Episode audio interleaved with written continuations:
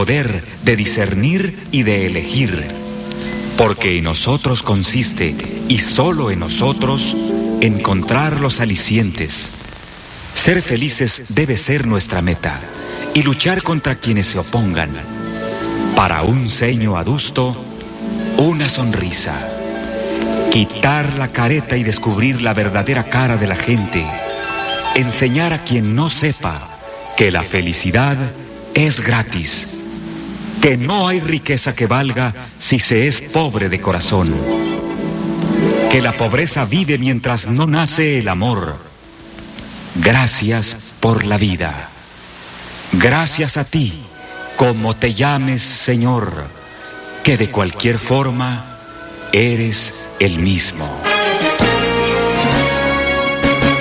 XEU Noticias 98.1 FM presenta El Noticiero de la U. Conduce y dirige la periodista Betty Zabaleta. Organización de las Naciones Unidas condena a México por el caso de desaparición forzada, esto en la colonia Formando Hogar de esta ciudad y puerto de Veracruz. Exdirector de Pemex Emilio N seguirá en la cárcel. Cierran temporalmente 33 estancias migratorias provisionales en el país. Hay una del estado de Veracruz. Le comentaremos al detalle. Ya desde muy temprano, desde anoche de hecho, nos están reportando pues lamentablemente y para no variar, nuevamente apagones en varias colonias y fraccionamientos de Veracruz. Nos estaban reportando anoche que hubo apagón, esto en la zona norte, en el fraccionamiento Oasis. No tienen energía eléctrica. Esta mañana sin energía eléctrica en la colonia Flores Magón de Veracruz y esto desde anoche, desde las 11 de la noche nos están reportando ya esta mañana. Así que continúan lamentablemente los apagones en colonias y fraccionamientos de Veracruz. También anoche hubo apagón en la Reserva 2. Y le comentaremos, el colectivo Solecito encontró restos en el sistema lagunar de Alvarado. En la región de Veracruz suman 30 quejas contra autoridades por los desaparecidos, señalan en derechos humanos. No hay fundamentos para llevar a juicio político a los ministros de la Suprema Corte de Justicia de la Nación, opinan abogados. Y sí hay elementos para suponer que López Gatel tuvo una actuación negligente en la pandemia. También opinan abogados, luego de que se diera a conocer de que pues estaría ampliándose la investigación de parte de la Fiscalía General de la República. Se está solicitando para que se amplíe esta investigación en torno a la participación que tuvo Hugo López Gatel durante la pandemia. Además, aun y cuando consiguió un amparo, el exgobernador de Veracruz, Javier N., no saldría de la cárcel tras haber obtenido este amparo por desaparición forzada. Hoy termina también la emergencia de salud pública por COVID-19 en los Estados Unidos. También Estados Unidos pone fin a la medida sanitaria conocida como el título 42. El gobierno estadounidense dice que está preparado para la presión migratoria ante el fin del título 42.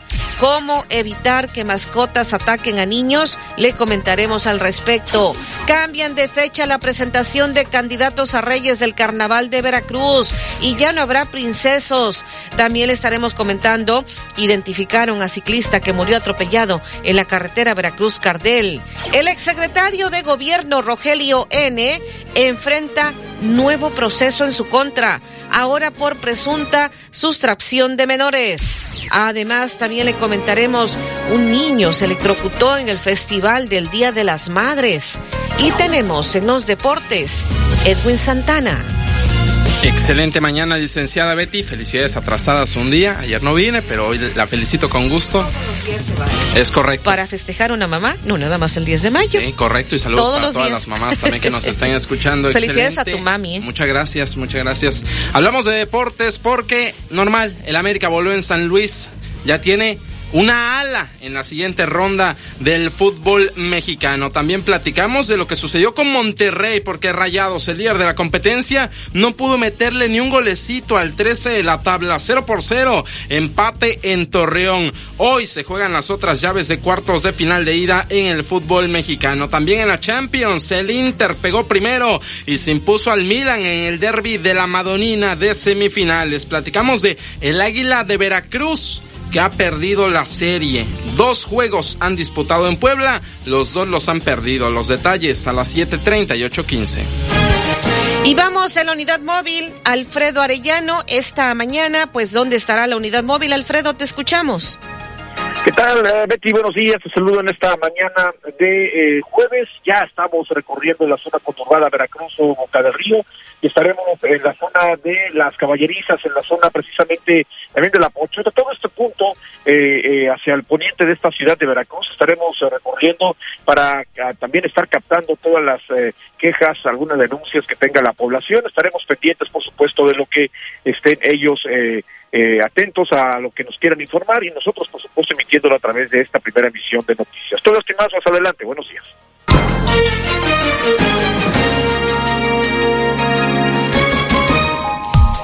¿Qué tal? Muy buenos días. Saludo a la audiencia de XCU en este día, jueves 11 de mayo del 2023. David Sotelo, con el gusto de saludarte cada mañana.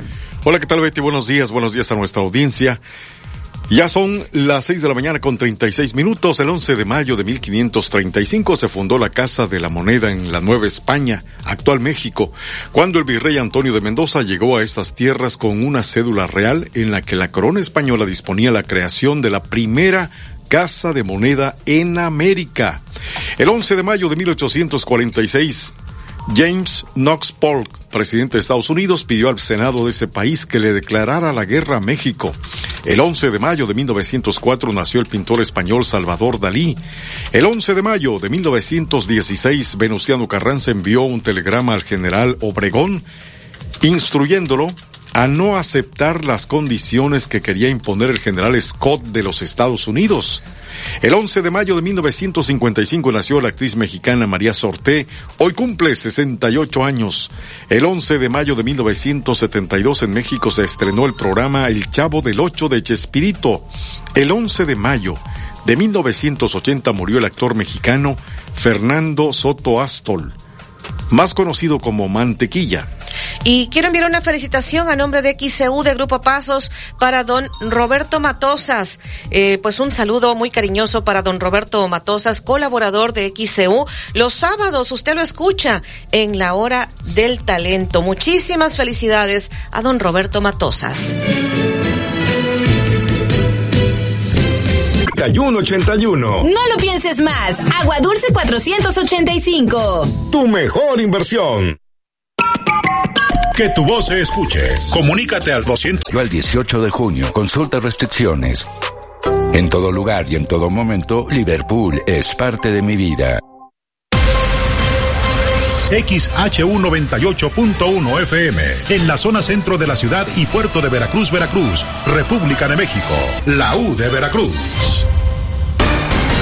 En XEU 98.1 FM está escuchando el noticiero de la U con Betty Zabaleta.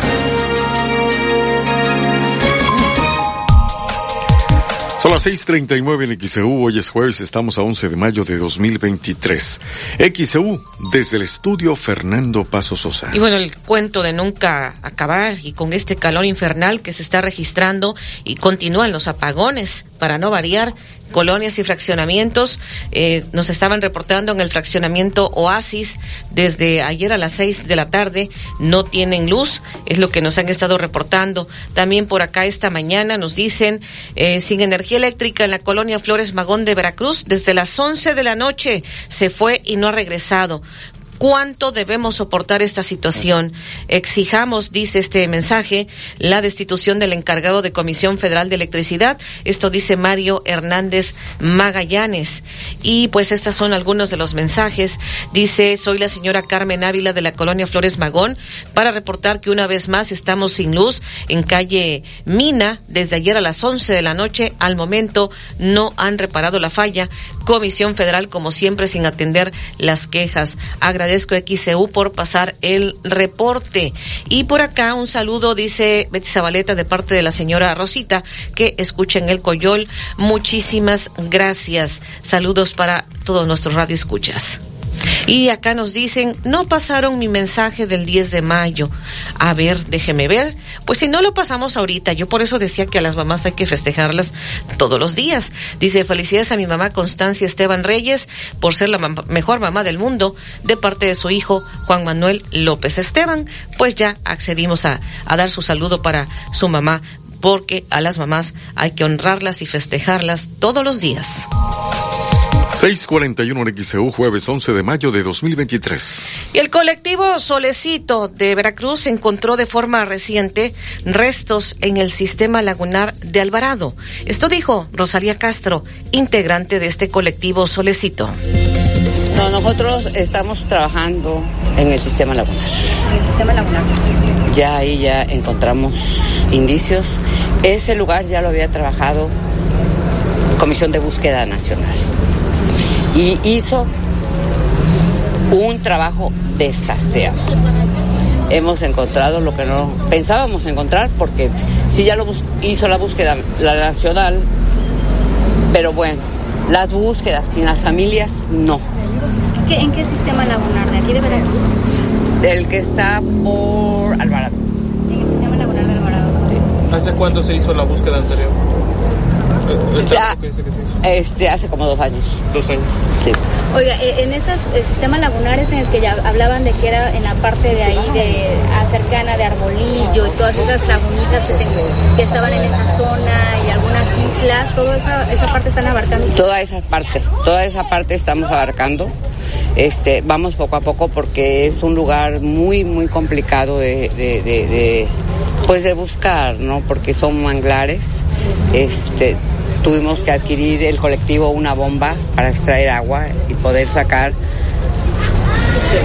los pedazos de tesoros que hay. ¿Pero hay indicios nada más o ya encontraron? No, ya encontramos. ¿Cuántos? No, todavía no puedo decir porque apenas estamos, este, vaya, recopilando la, la, información, aunque ya la tenemos, pues todavía no la organizamos. Entonces la búsqueda que hicieron antes fue muy desasiada, como la que en su momento hizo Winkler en Árbol. Exactamente, porque era un lugar que ya estaba trabajado. Fue la Comisión de Búsqueda Nacional. Nacional. Sí recuerdo que ellos fueron, pero no iban colectivos, solo fueron solos. Exactamente, y yo siempre, siempre he dicho para todos los colectivos y, y cuando se haga una búsqueda, los colectivos siempre tenemos que estar presentes, siempre, porque al, a lo que nos duele es a nosotros. Y nosotros buscamos y buscamos y rebuscamos lo que pasó precisamente en el arbolillo. Eran dos meses y no se encontraba nada. Las autoridades nos decían pues, que ya no, pero digo, si ya nos dieron todo el predio, pues lo tenemos que explorar todo. ¿Cuál fue nuestra sorpresa? Que después de dos meses de no encontrar nada, se encontraron como 10 fosas. ¿Cuántos llevan ahí en, en, el sistema lagunar de Alvarado? Apenas, apenas entramos, llevamos como yo 15 días. ¿Y ya encontraron? Y ya. Tengo entendido que también están trabajando en la Aurora. También los colectivos de Jalapa, yo les digo a las compañeras este, que cada quien trabaje por zona. No nos vamos a dar abasto, se nos va a ir la vida. Eh, se está trabajando en la Aurora, precisamente hay presencia del colectivo Solecito, se está trabajando en la Guapota, también hay presencia, se manda un representante. encontrar un resto, tengo entendido, tanto en la Aurora como la Guapota. No, la Aurora, vaya, la Guapota, este, ya están las fosas, nada más para que, que vayan y hagan las exhumaciones. Ya, ya están. Nada más que hicieron un plan, este, el Comité de Cruz Roja Internacional, y bueno, desafortunadamente yo en esa reunión no pude estar y lo aprobaron todos los colectivos y bueno, hay que acatarse, ¿no? Hay que acatarse cuando uno no puede asistir. Y, y en la barranca también se han encontrado. También se han encontrado. Como les digo, no podemos abarcar todo. Son las 6:45 de XEU, es jueves 11 de mayo. Esto dijo Rosalía Castro de este colectivo Solecito que se dedica a la búsqueda de personas desaparecidas.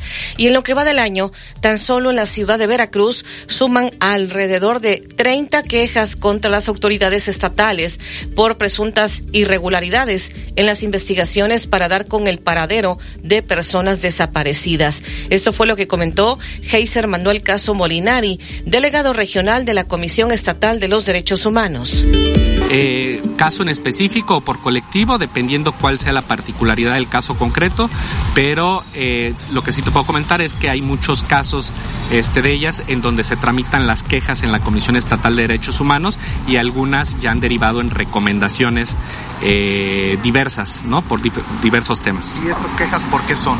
Estas quejas, la mayoría son parte de la exigencia que tienen de la investigación de sus familiares desaparecidos en la Fiscalía General del Estado y se tramitan algunas quejas por la falta de vida diligencia, omisiones, irregularidades este, en la investigación eh, de la carpeta, eh, entre algunos otros temas en ¿Son particular. en contra de la fiscalía? Algunas de las quejas son en contra de la fiscalía, este, otras han sido eh, en materia de desaparición forzada de personas, en donde puede ser alguna policía municipal o alguna eh, o la Secretaría de Seguridad Pública, este, que hayan estado inmiscuidos o aquiescencia en la desaparición de los familiares de las que hoy nos acompañan. en contra de la fiscalía y por este tipo de omisiones u otras Sí. irregularidades. Bueno, aquí nada más es una pequeña delegación que tenemos. El organismo, las oficinas centrales están en Jalapa con la doctora Namiko Matsumoto Benítez, que es nuestra presidenta del organismo autónomo. Ellas tienen ahí en el área de comunicación social los datos estadísticos duros, pero sí pero sí, aquí en la delegación, este, en lo que va de, de este mes, sí se han tramitado este, alrededor de entre 20 o 30 quejas eh, en este año en, en materia de personas desaparecidas. ¿En contra de la fiscalía todas o seguridad pública también? Este, diversas, la mayoría han sido hacia la fiscalía por esa exigencia de la investigación del- ¿Qué de los responde la delitos. fiscalía o cuál es el resultado que da? Bueno, eh, también es menester eh, que hemos visto que la fiscalía ha crecido, la fiscalía especializada en desaparecidos, ¿no? Este, se están realizando mesas también en donde nos piden el acompañamiento y vamos con ellas para revisar las carpetas, ver qué, qué diligencias en compañía también con la comisión de víctimas y los asesores jurídicos para ver qué diligencias hacen falta dentro de las mismas y se creen nuevas líneas de investigación. ¿Qué tipo de quejas son las que presenta la gente precisamente que tiene a sus desaparecidos? Sí, te digo, son diversas. Una puede ser si ya pasaron algunos años y no ha habido avances en la carpeta de investigación, esa puede ser una, una materia de queja. Este, o si la fiscal o el fiscal que está llevando su carpeta si ha tenido acción y la víctima considera que se están llevando bien las acciones, bueno, este nada más se le da el acompañamiento que la 6:48 en XEU, jueves 11 de mayo. Este fue lo que dijo Heiser Manuel Caso Molinari, delegado regional de la Comisión Estatal de los Derechos Humanos. Vamos a la pausa. Continúa la desaparición de personas en el estado de Veracruz. Reportan colectivos. ¿Cuál es tu opinión? Comunícate 229-2010-100, 229-2010-101 o por el portal xeu.mx, por Facebook, XEU Noticias, Veracruz. Más rápido con asesoría legal. Agenda una cita sin costo al 2291 33 37 70. Licenciado Mateo Damián Figueroa.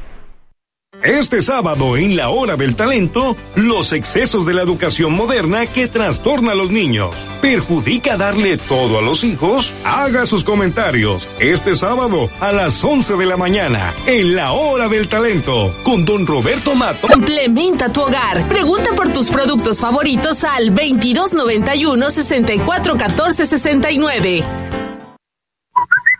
Envía tus reportes y comentarios al WhatsApp 2295 09 7289 2295 09 7289 XEU 98.1 FM. En XEU 98.1 FM está escuchando el noticiero de la U con Betty Zabaleta. Son las 6 de la mañana, 51 minutos en XEU. Es jueves 11 de mayo de 2023. Tenemos mensajes, dice buen día a todos en XEU desde la bahía del puerto. Qué hermosa fotografía. Nos levanta todavía más el ánimo viendo esos paisajes espectaculares que tenemos aquí en Veracruz y esta fotografía que nos envía Ernesto Morales. Por acá también tengo más mensajes que nos hacen llegar eh, de parte de la audiencia y por acá dicen Em, continuamos sin luz en la Reserva 2. El señor Jorge Vázquez Tolentino, continuamos sin luz en la Reserva 2 de Tarimoya desde las 11 de la noche de ayer. ¿Qué pasó con la Comisión Federal de Electricidad? Y también la fotografía del señor Omar Jiménez. Muy buen día y muchísimas gracias. El señor José Amador, en la colonia El Coyol se fue la luz, vinieron los de comisión a las 3 de la mañana, nada más chocaron y tronó el transformador y se fueron y seguimos sin luz. Nos están reportando. Por un lado, son los apagones. Por otro lado, la recolección de la basura. ¿Qué pasa con limpia pública? Saludos desde el Infonavit Buenavista, nos dice el señor Rafael. Un bonito amanecer en Boca del Río, también hermoso. Eh, Ramón Vela nos está enviando esta fotografía. Y por acá dice, no pasaron el mensaje de mi mamita, felicitaciones en especial a, a la señora Sixta Pacheco, tiene 85 años, de parte de su hija Griselda Cruz Pacheco. Escuchan en Geo Villas del Palmar, creo que sí lo pasé ayer, yo parece que me acuerdo, pero bueno, ya lo volvimos a leer. Eh, tenemos acá por acá más mensajes. Dice, soy el señor Manuel Castillo, para reportarles que en la Reserva 2 nos encontramos sin energía eléctrica. Y acá también eh, nos hacen saber, Betty David, soy Lalo. En mi recorrido mañanero por este muro sur me encontré con esta gaviota que yo las conozco como eh, gaviota tijereta por tener su cola en forma de tijera. Y como pues escucharán la pregunta, su nombre con el movimiento de su cabeza me dijo que no y gracias por compartir, compartir mis recorridos mañaneros con sus radioescuchas y nos envía también las fotografías. Muchísimas gracias. 654 en XEU es jueves 11 de mayo. La Constitución establece la posibilidad de llevar a juicio político a los ministros de la Suprema Corte por malos manejos o por mal despacho de los asuntos. Pero en la actualidad no hay fundamento para llevarlos a este proceso. Después de que advirtiera el senador de Morena, Ricardo Monreal, eh, esto de un juicio político contra los ministros de la Suprema Corte, el abogado constitucionalista Raúl Mejía dice que no hay fundamentos para llevar a juicio político a los ministros de la Suprema Corte de Justicia. La Constitución establece la posibilidad de juicio político por este malos manejos y por mal despacho de, los asuntos.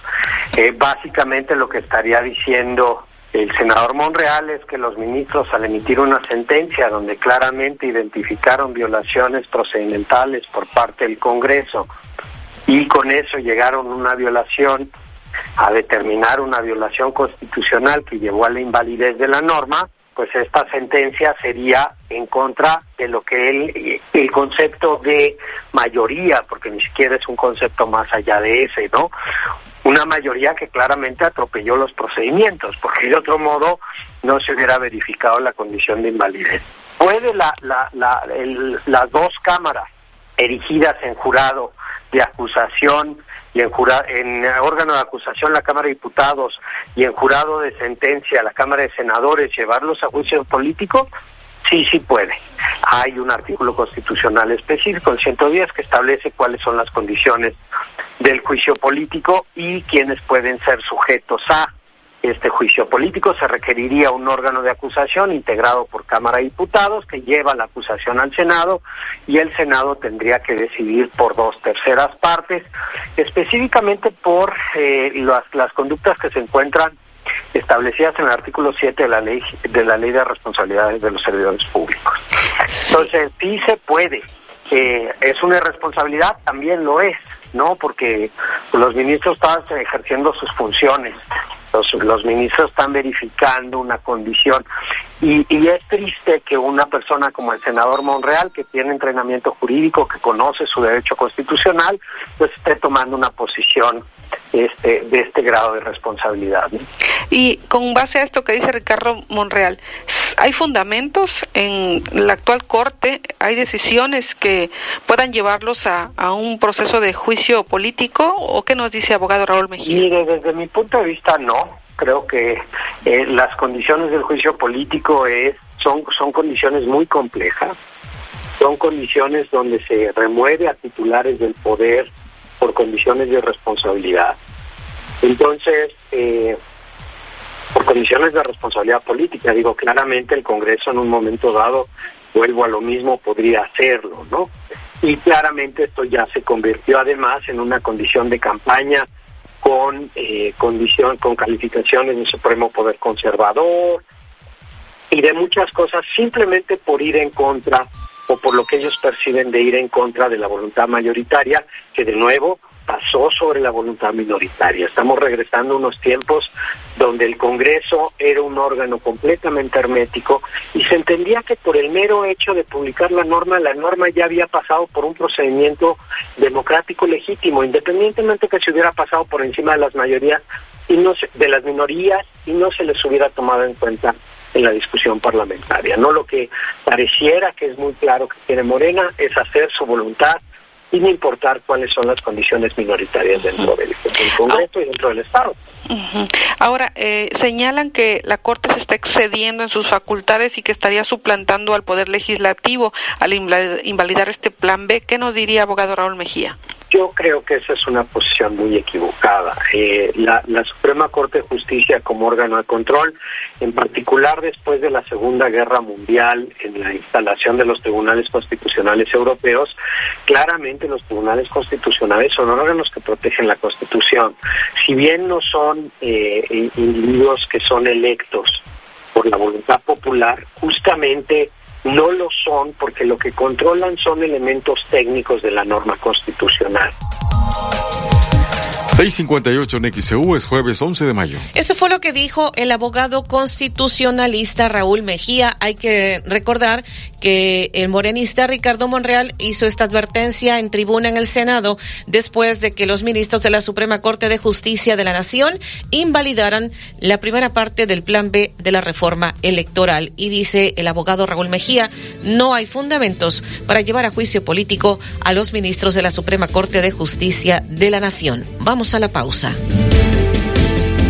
Continúa la desaparición de personas en el estado de Veracruz. Reportan colectivos. ¿Cuál es tu opinión? Comunícate 229-2010-100, 229-2010-101 o por el portal xeu.mx, por Facebook, XEU Noticias, Veracruz.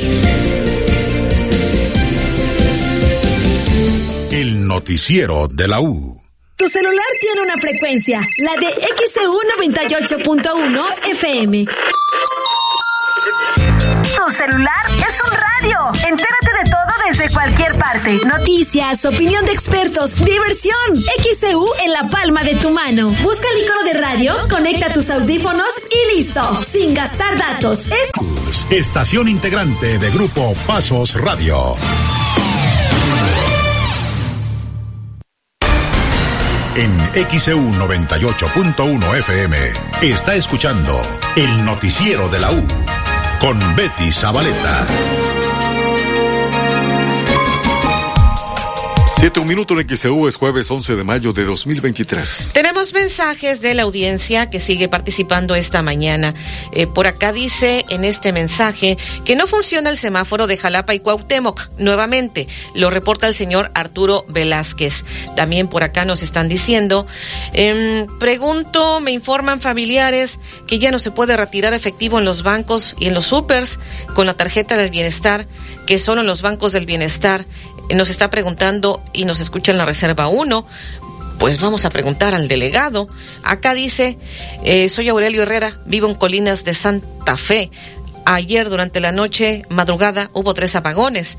Desafortunadamente mi televisión Dice una pantalla de 30 pulgadas resulta ser de que prende pero no se ve nada, nada más se escucha y ahora que pues que no puedo, dice, verla, ¿a dónde puedo recurrir? ¿Con quién tengo que ir y llevar mi equipo para que me lo arreglen? Que tengan un excelente día. Cuando em, hay afectaciones de aparatos electrodomésticos por apagones, pues mucha gente ha recurrido a la a la Profeco, a la misma Comisión Federal de Electricidad, nada más que es tortuoso el que le puedan reconocer en un momento dado que, realmente fue por los apagones que se han descompuesto los aparatos electrodomésticos. En anteriores épocas hemos hecho este, entrevistas en torno a ello cuando nos daban entrevista los de Comisión Federal, porque ahora por más que uno les insiste no dan entrevista. Pero bueno, sí es bastante difícil luego, así resulta, que, que le puedan reconocer a un ciudadano que, que, realmente los apagones ocasionaron que se les echaran a perder los electrodomésticos. Pero estaremos buscando orientación para nuestro público. Nuevamente, aunque Comisión Federal no nos entrevista. Y por acá también dice Eduardo Hernández en la colonia Flores Magón, Ignacio de la Llave Carranza lleva varios días que la luz parpadea constantemente, hay variaciones de voltaje y se apaga, regresa enseguida. Los vecinos, pues les pasa igual. Eh, pésimo Comisión Federal no se hace responsable si se dañan tus aparatos eléctricos. Es lo que le estaba yo comentando a la audiencia. Eh, por acá también déjeme ver este otro mensaje. Está cerrado el tránsito vial. Queremos saber por qué en, dice, voy camino a Jalapa en el tramo antes de llegar a San Julián estamos varados, no se sabe qué hay, está ya esto hace varios minutos sin avanzar.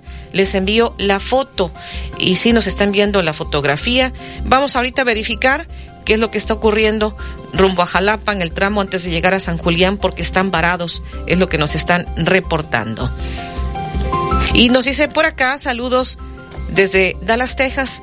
Los estamos escuchando. Muchas gracias. No nos ponen quién envía el mensaje, pero saludos. ¿Hasta aquel lugar? Hasta Dallas, Texas. Las 7.4 en es jueves 11 de mayo. XEU Noticias 98.1 FM presenta los encabezados de los periódicos que se publican en la capital del país. ¿Qué tal? Muy buenos días en este jueves 11 de mayo. Esa es la información que puede usted leer en nuestro portal xeu.mx. ONU condena a México por caso de desaparición forzada en colonia formando hogar de Veracruz. Exdirector de Pemex seguirá en la cárcel. Juez rechaza sobreseer delito por caso Odebrecht. Cierran temporalmente 33 estancias migratorias provisionales en el país. Hay una de Veracruz. El Universal. Oposición respalda corte ante la embestida oficial. La oposición se opone a las amenazas de Morena de iniciar juicio político. El Reforma. Hierve frontera y se refuerza Estados Unidos. A horas de que Estados Unidos implemente nueva regulación que impedirá asilo a quienes crucen ilegalmente, miles de migrantes son detenidos en la frontera. Milenio. Con 24 mil efectivos sellan Texas, patrulla y Pentágono la frontera. El gobierno de Texas ha desplegado 10 mil elementos, la patrulla fronteriza otros 10 mil y el Pentágono 4 mil a lo largo de su frontera sur para afrontar la conclusión del título 42 hoy y el inicio del 8 que expulsa a migrantes de inmediato y endurece las sanciones para los reincidentes. La jornada. Estados Unidos advierte, nuestra frontera no está abierta, vienen días complicados. El país más poderoso del mundo se prepara para enfrentar a los más vulnerables de la Tierra en su frontera sur. El Excelsior. Estados Unidos levanta muro con 24 mil agentes. Militares, guardias nacionales y fronterizos fueron desplegados a lo largo de los límites con México para contener los cruces ilegales ante el fin del título 42. La crónica.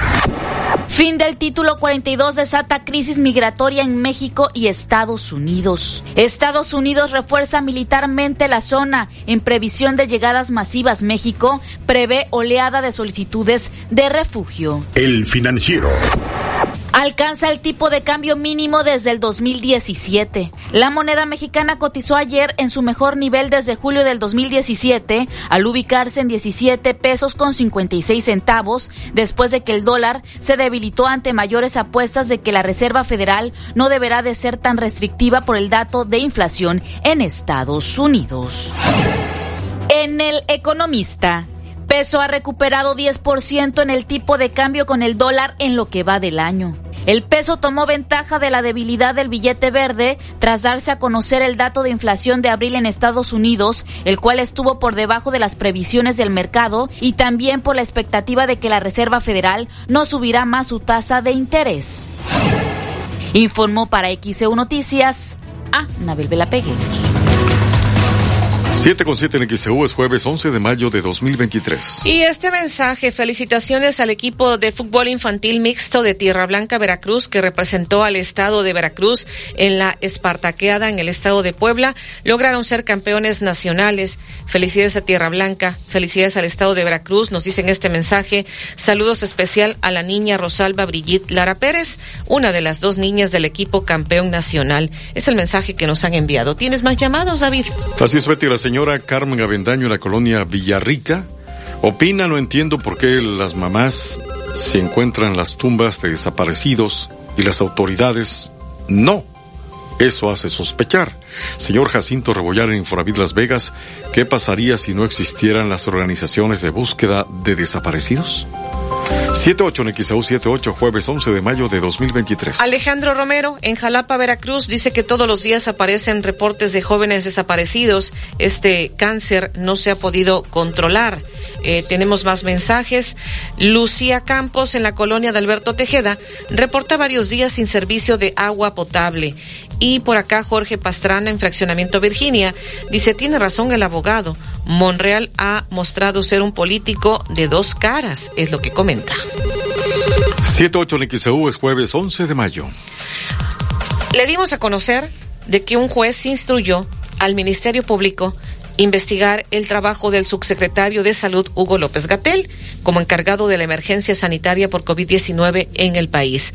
El abogado Arturo Nicolás Baltasar dijo que si la investigación en contra del subsecretario continúa es porque posiblemente existan elementos para suponer que López Gatel tuvo una actuación omisa y negligente durante la pandemia aquí también es importante, nuevamente, si tú, si tú lo, analizas, estamos ante la resolución de un juez federal, un juez de distrito es el que concede el amparo para que se continúe investigando, la, la, investigación ministerial eh, eh, no se determine eh, el lo que se conoce como determinación de no ejercicio de la acción penal, es decir, el juez federal ordena que se siga investigando porque hay elementos para, para suponer que el, subsecretario de, de, Salud a nivel federal pues eh, ha tenido una actuación omisa y negligente, que en este caso de la persona que interpone el amparo, pues eh, los familiares que interponen el amparo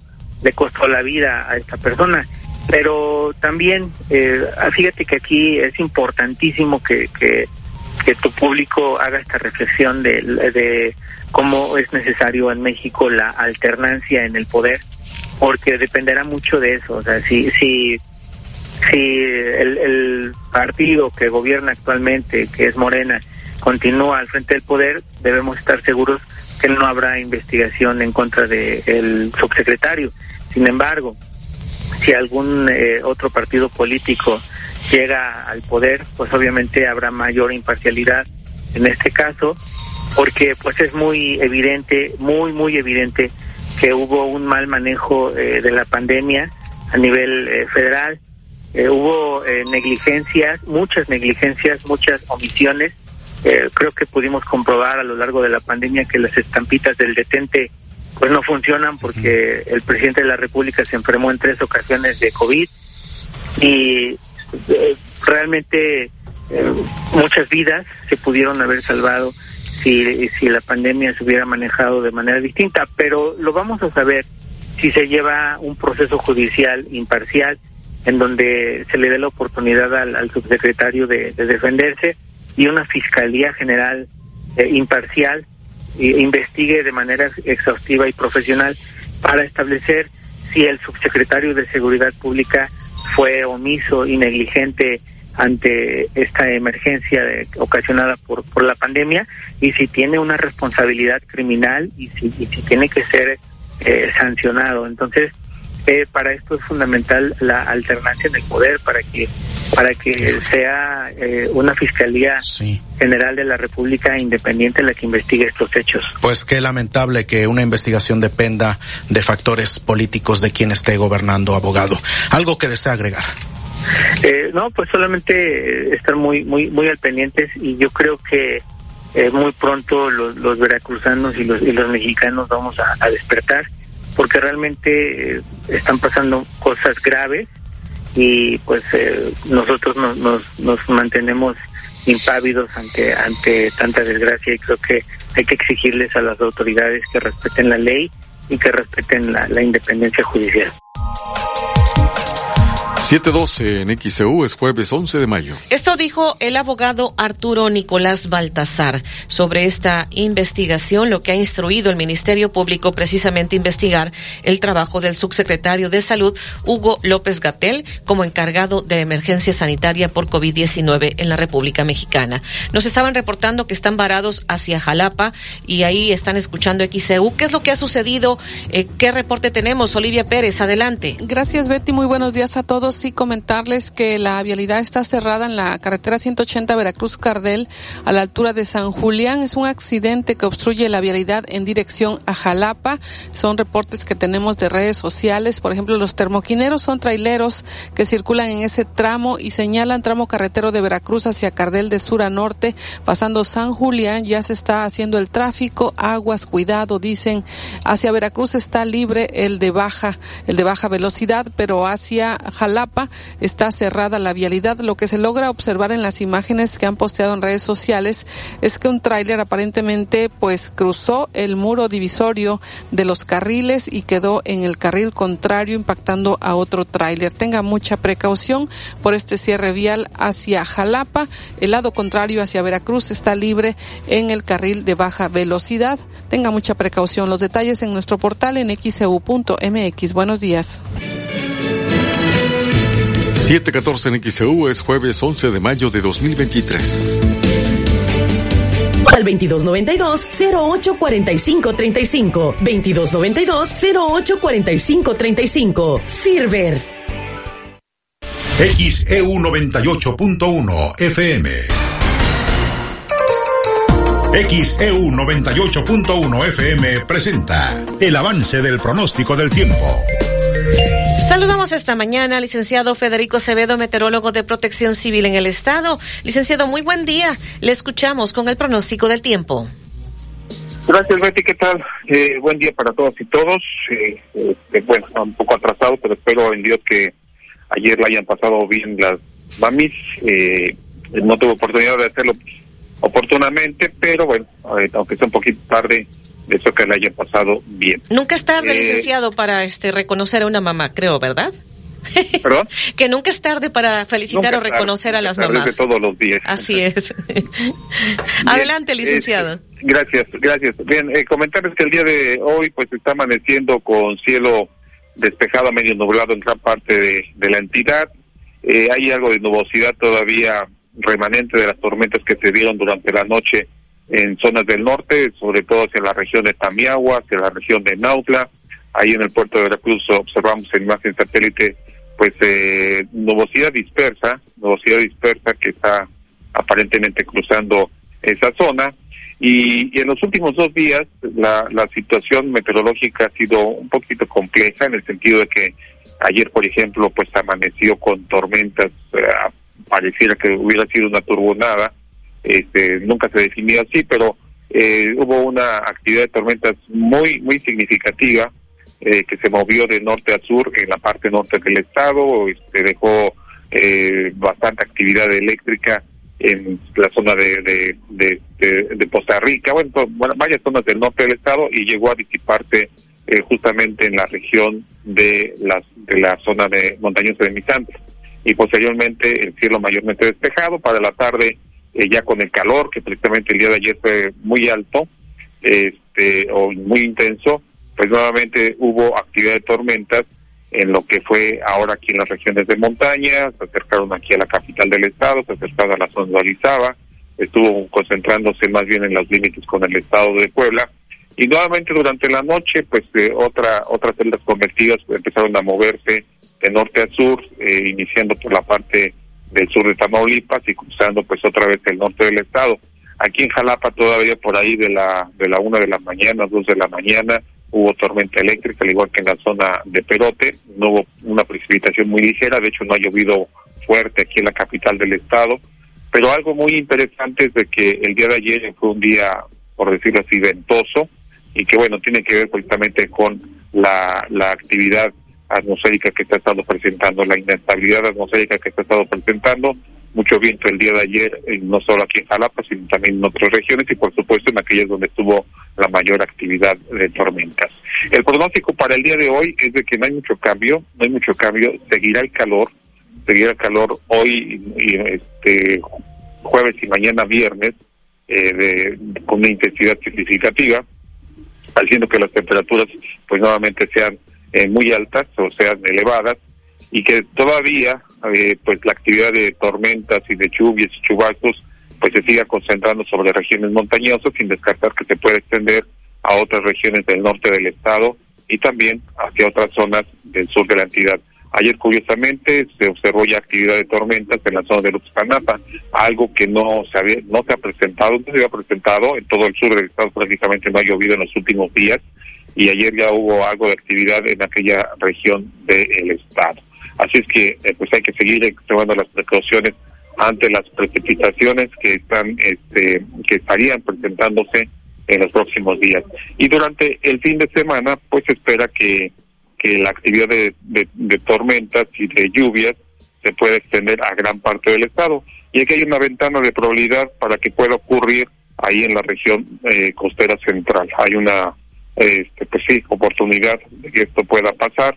Así es que ojalá así sea, pero que no sea de, manera muy intensa, porque luego, en lugar de ayudar, pues perjudica a la conurbación.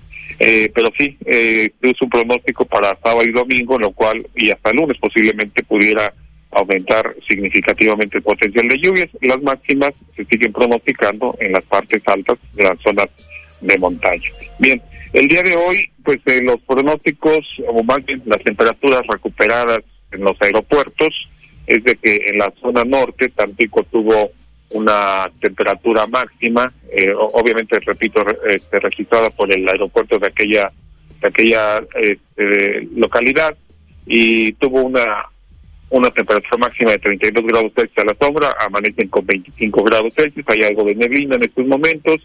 En la zona de Costa Rica la máxima de 35 grados Celsius y amanecen con 21, también hay algo de neblina.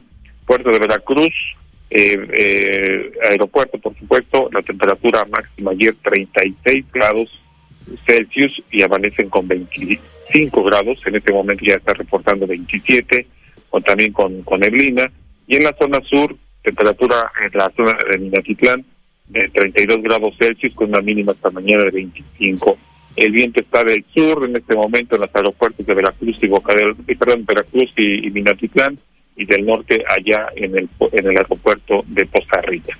Entonces las temperaturas para hoy en máximas en la zona norte, zonas de llanura y de costa, entre los 33 hasta 36, 37 grados Celsius los cerca de los 40 hacia la región de la Huasteca. Aquí en la zona de Jalapa, Orizaba, pues seguimos con mucho calor, 30 a 32 eh, grados Celsius también de temperaturas máximas, la probabilidad de que haya lluvias y tormentas en horas de la tarde y noche.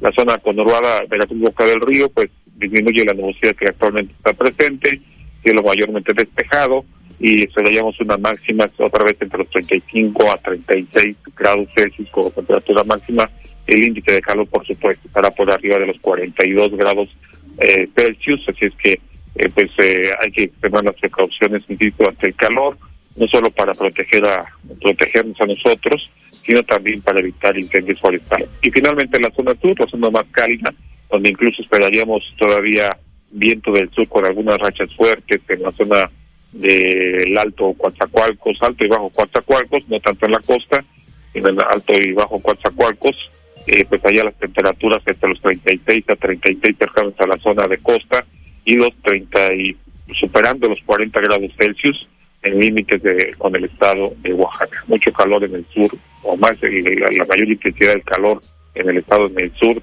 del, del, del mismo y también en el estado de Tabasco, ni se diga en la península de Yucatán.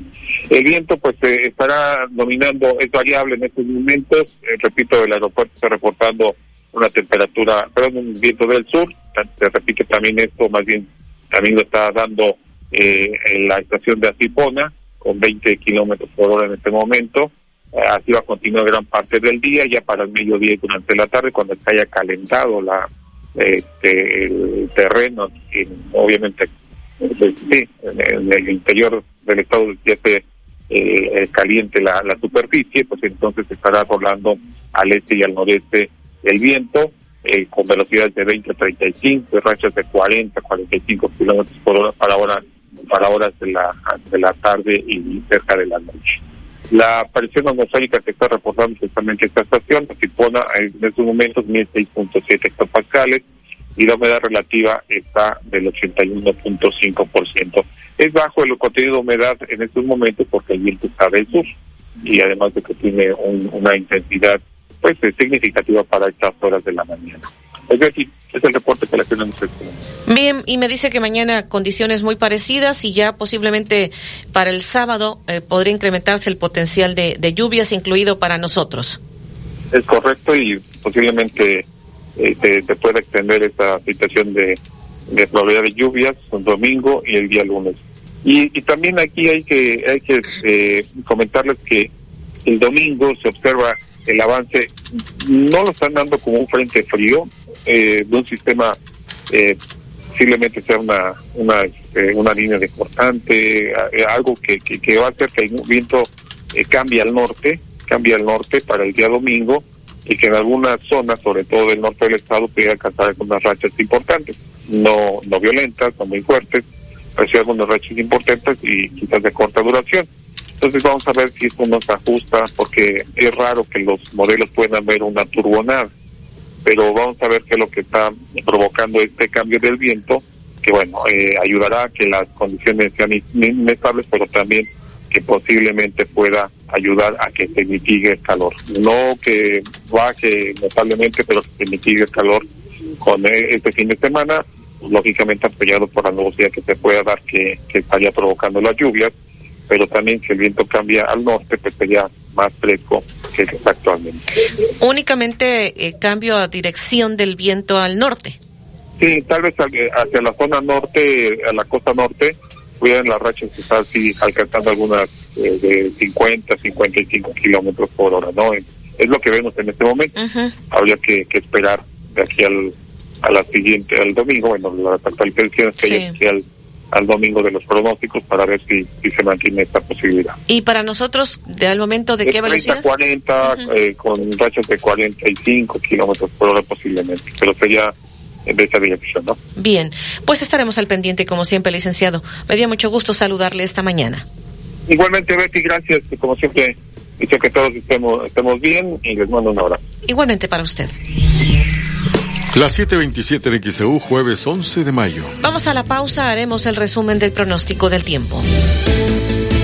Ingresa a fedenet.org.mx. Mi INE es valioso porque garantiza mis derechos y nos une. Queremos conocer tu opinión. Comunícate al 229-2010. Proteger la Constitución nos toca a todas y todos. Suprema Corte.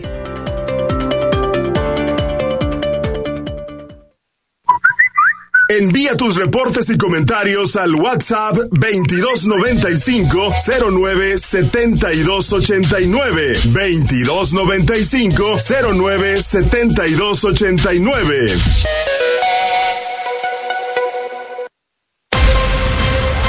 XHU 98.1 FM, en la zona centro de la ciudad y puerto de Veracruz, Veracruz, República de México, la U de Veracruz.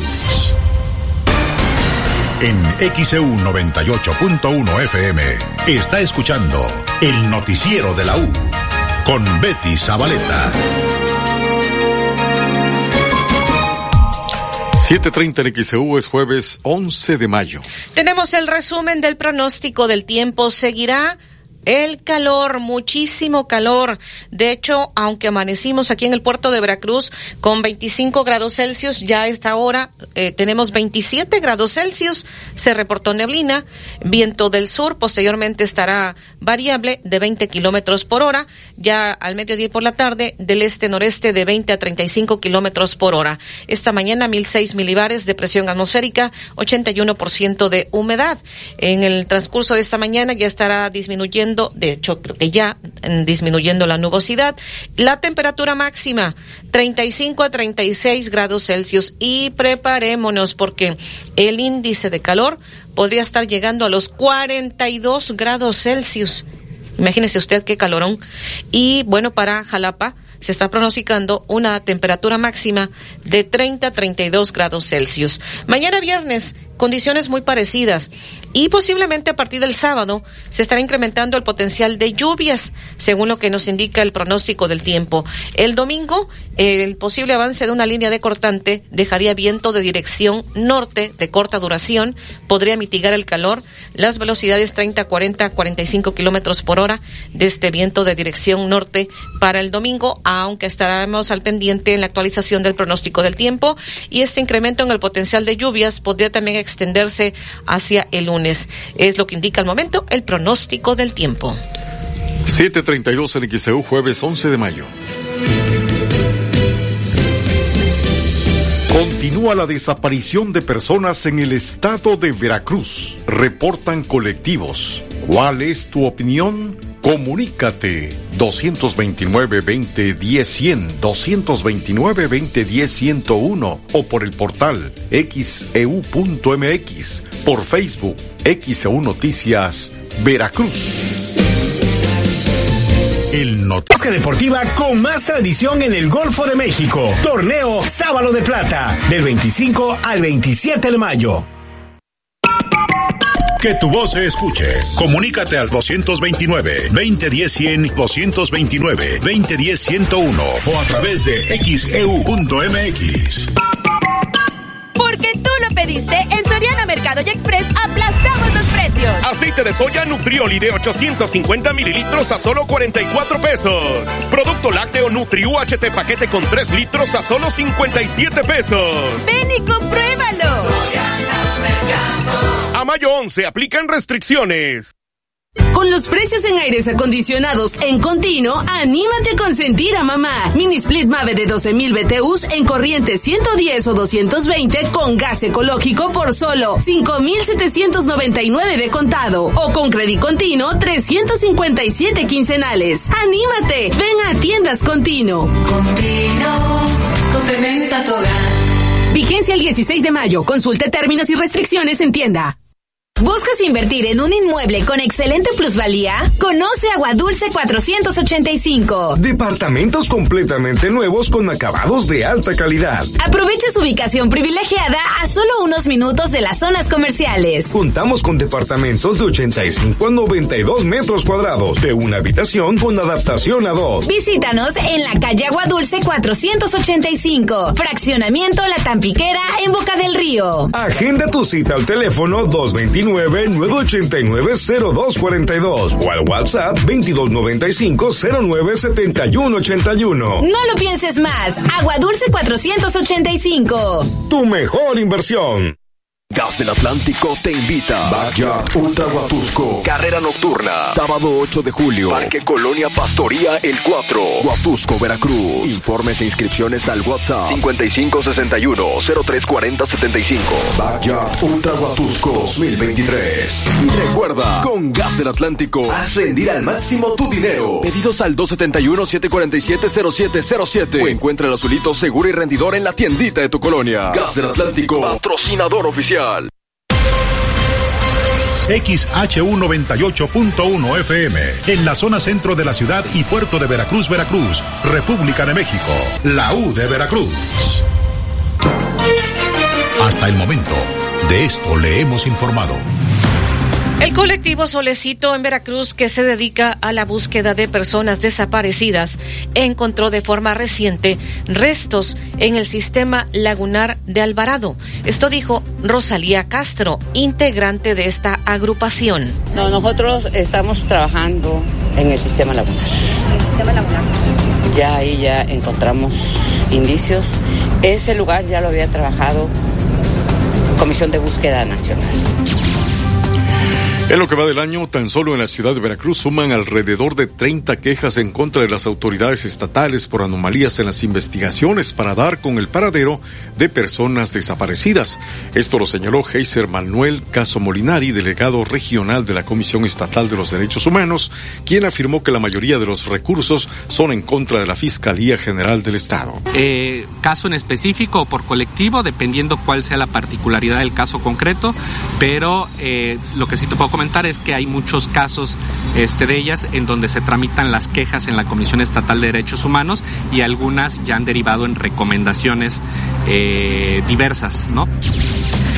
La Constitución sí establece la posibilidad de llevar a juicio político a los ministros de la Suprema Corte de Justicia de la Nación por malos manejos o por mal despacho de los asuntos. Sin embargo, en la actualidad no hay fundamento para llevar a los ministros a ese proceso, consideró el abogado constitucionalista Raúl Mejía tras la advertencia del senador de Morena, Ricardo Monreal, luego de que la Corte invalidara el, la primera parte del Plan B de la reforma electoral. El abogado dijo que no se puede ir contra los ministros simplemente porque votaron en contra de lo que aprobó el Poder Legislativo. La Constitución establece la posibilidad de juicio político por este malos manejos y por y por mal despacho de, de los asuntos.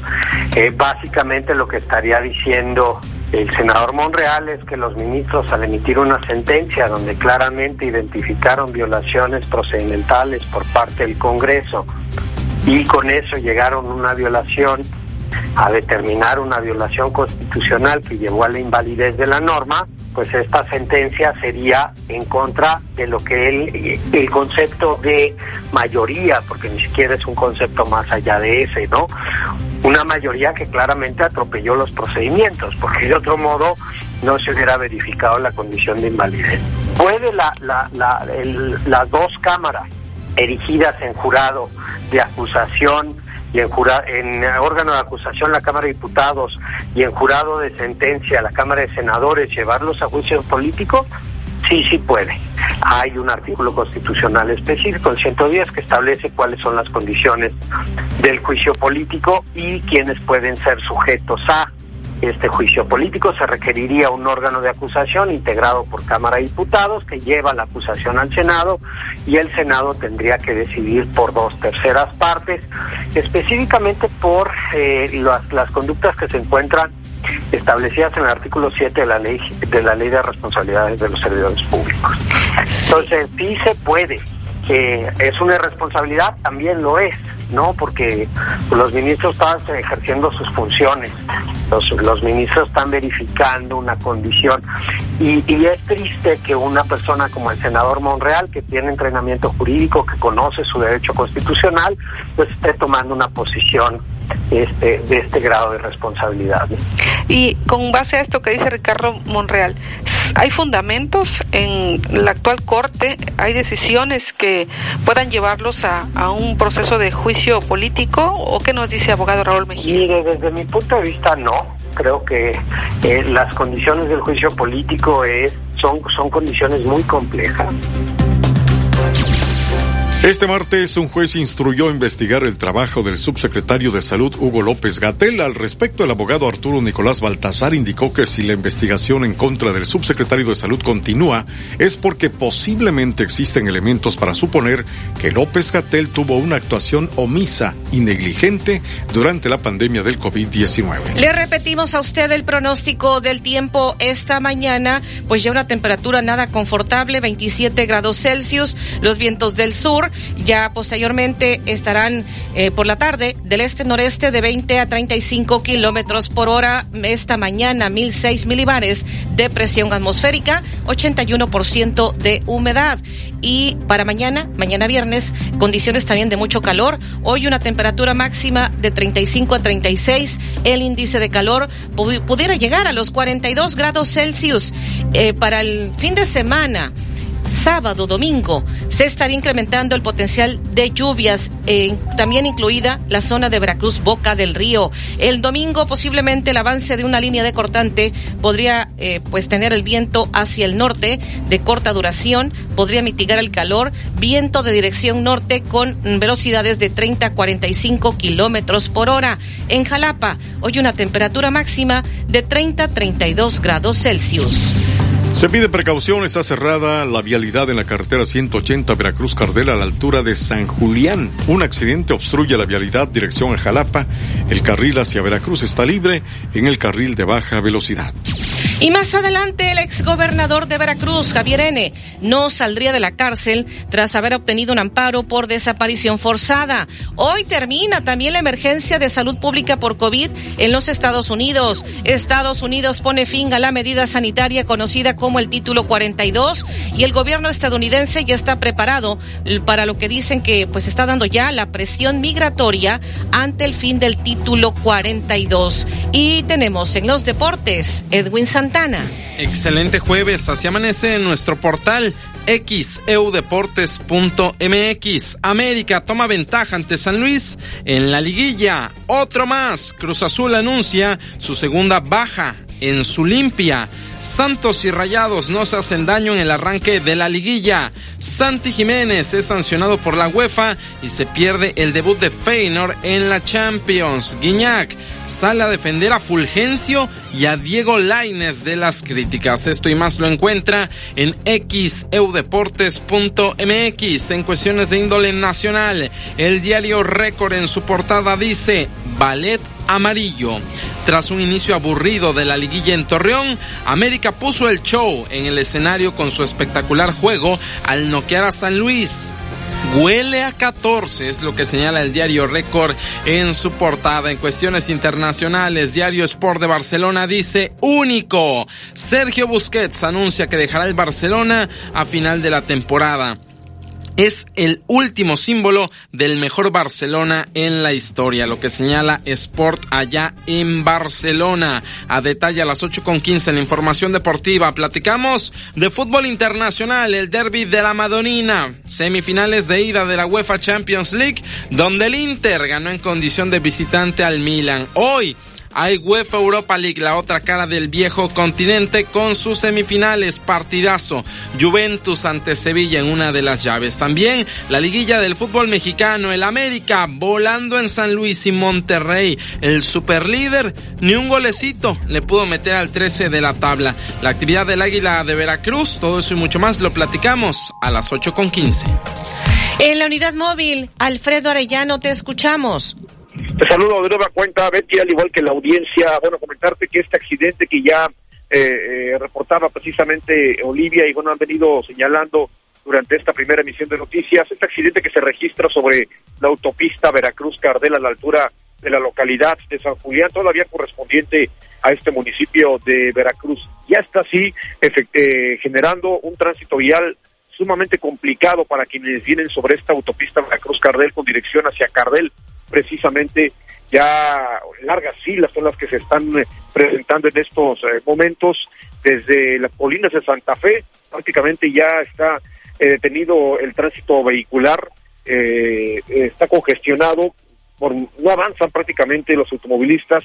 Y bueno pues lo que sí es que vía alterna que pudieran tomar en estos momentos es tomar sobre la carretera Veracruz Ujanapa la, la carretera libre eh, tomar el kilómetro, eh, eh, no kilómetro tres y medio, perdón, sino continuar hacia la zona de, Santa Fe y en Santa Fe tomar esta desviación que lleva hacia la autopista Veracruz-Cardel, que también lleva hacia Jalapa, y bueno, podrían estar liberando un poco el tránsito vehicular, porque sí es sumamente complicado, difícil en estos momentos, quienes van saliendo de Veracruz hacia esta autopista Veracruz-Cardel, con dirección ya sea Cardel o Jalapa, pues el tránsito está detenido debido a este accidente donde están involucrados al parecer dos, tráileres, uno está prácticamente todo atravesado, eh, quedó sobre el muro de contención y esto genera que, bueno, esté detenido eh, el tránsito vehicular eh, con dirección contraria, es decir, quienes vienen hacia Veracruz, pues está prácticamente libre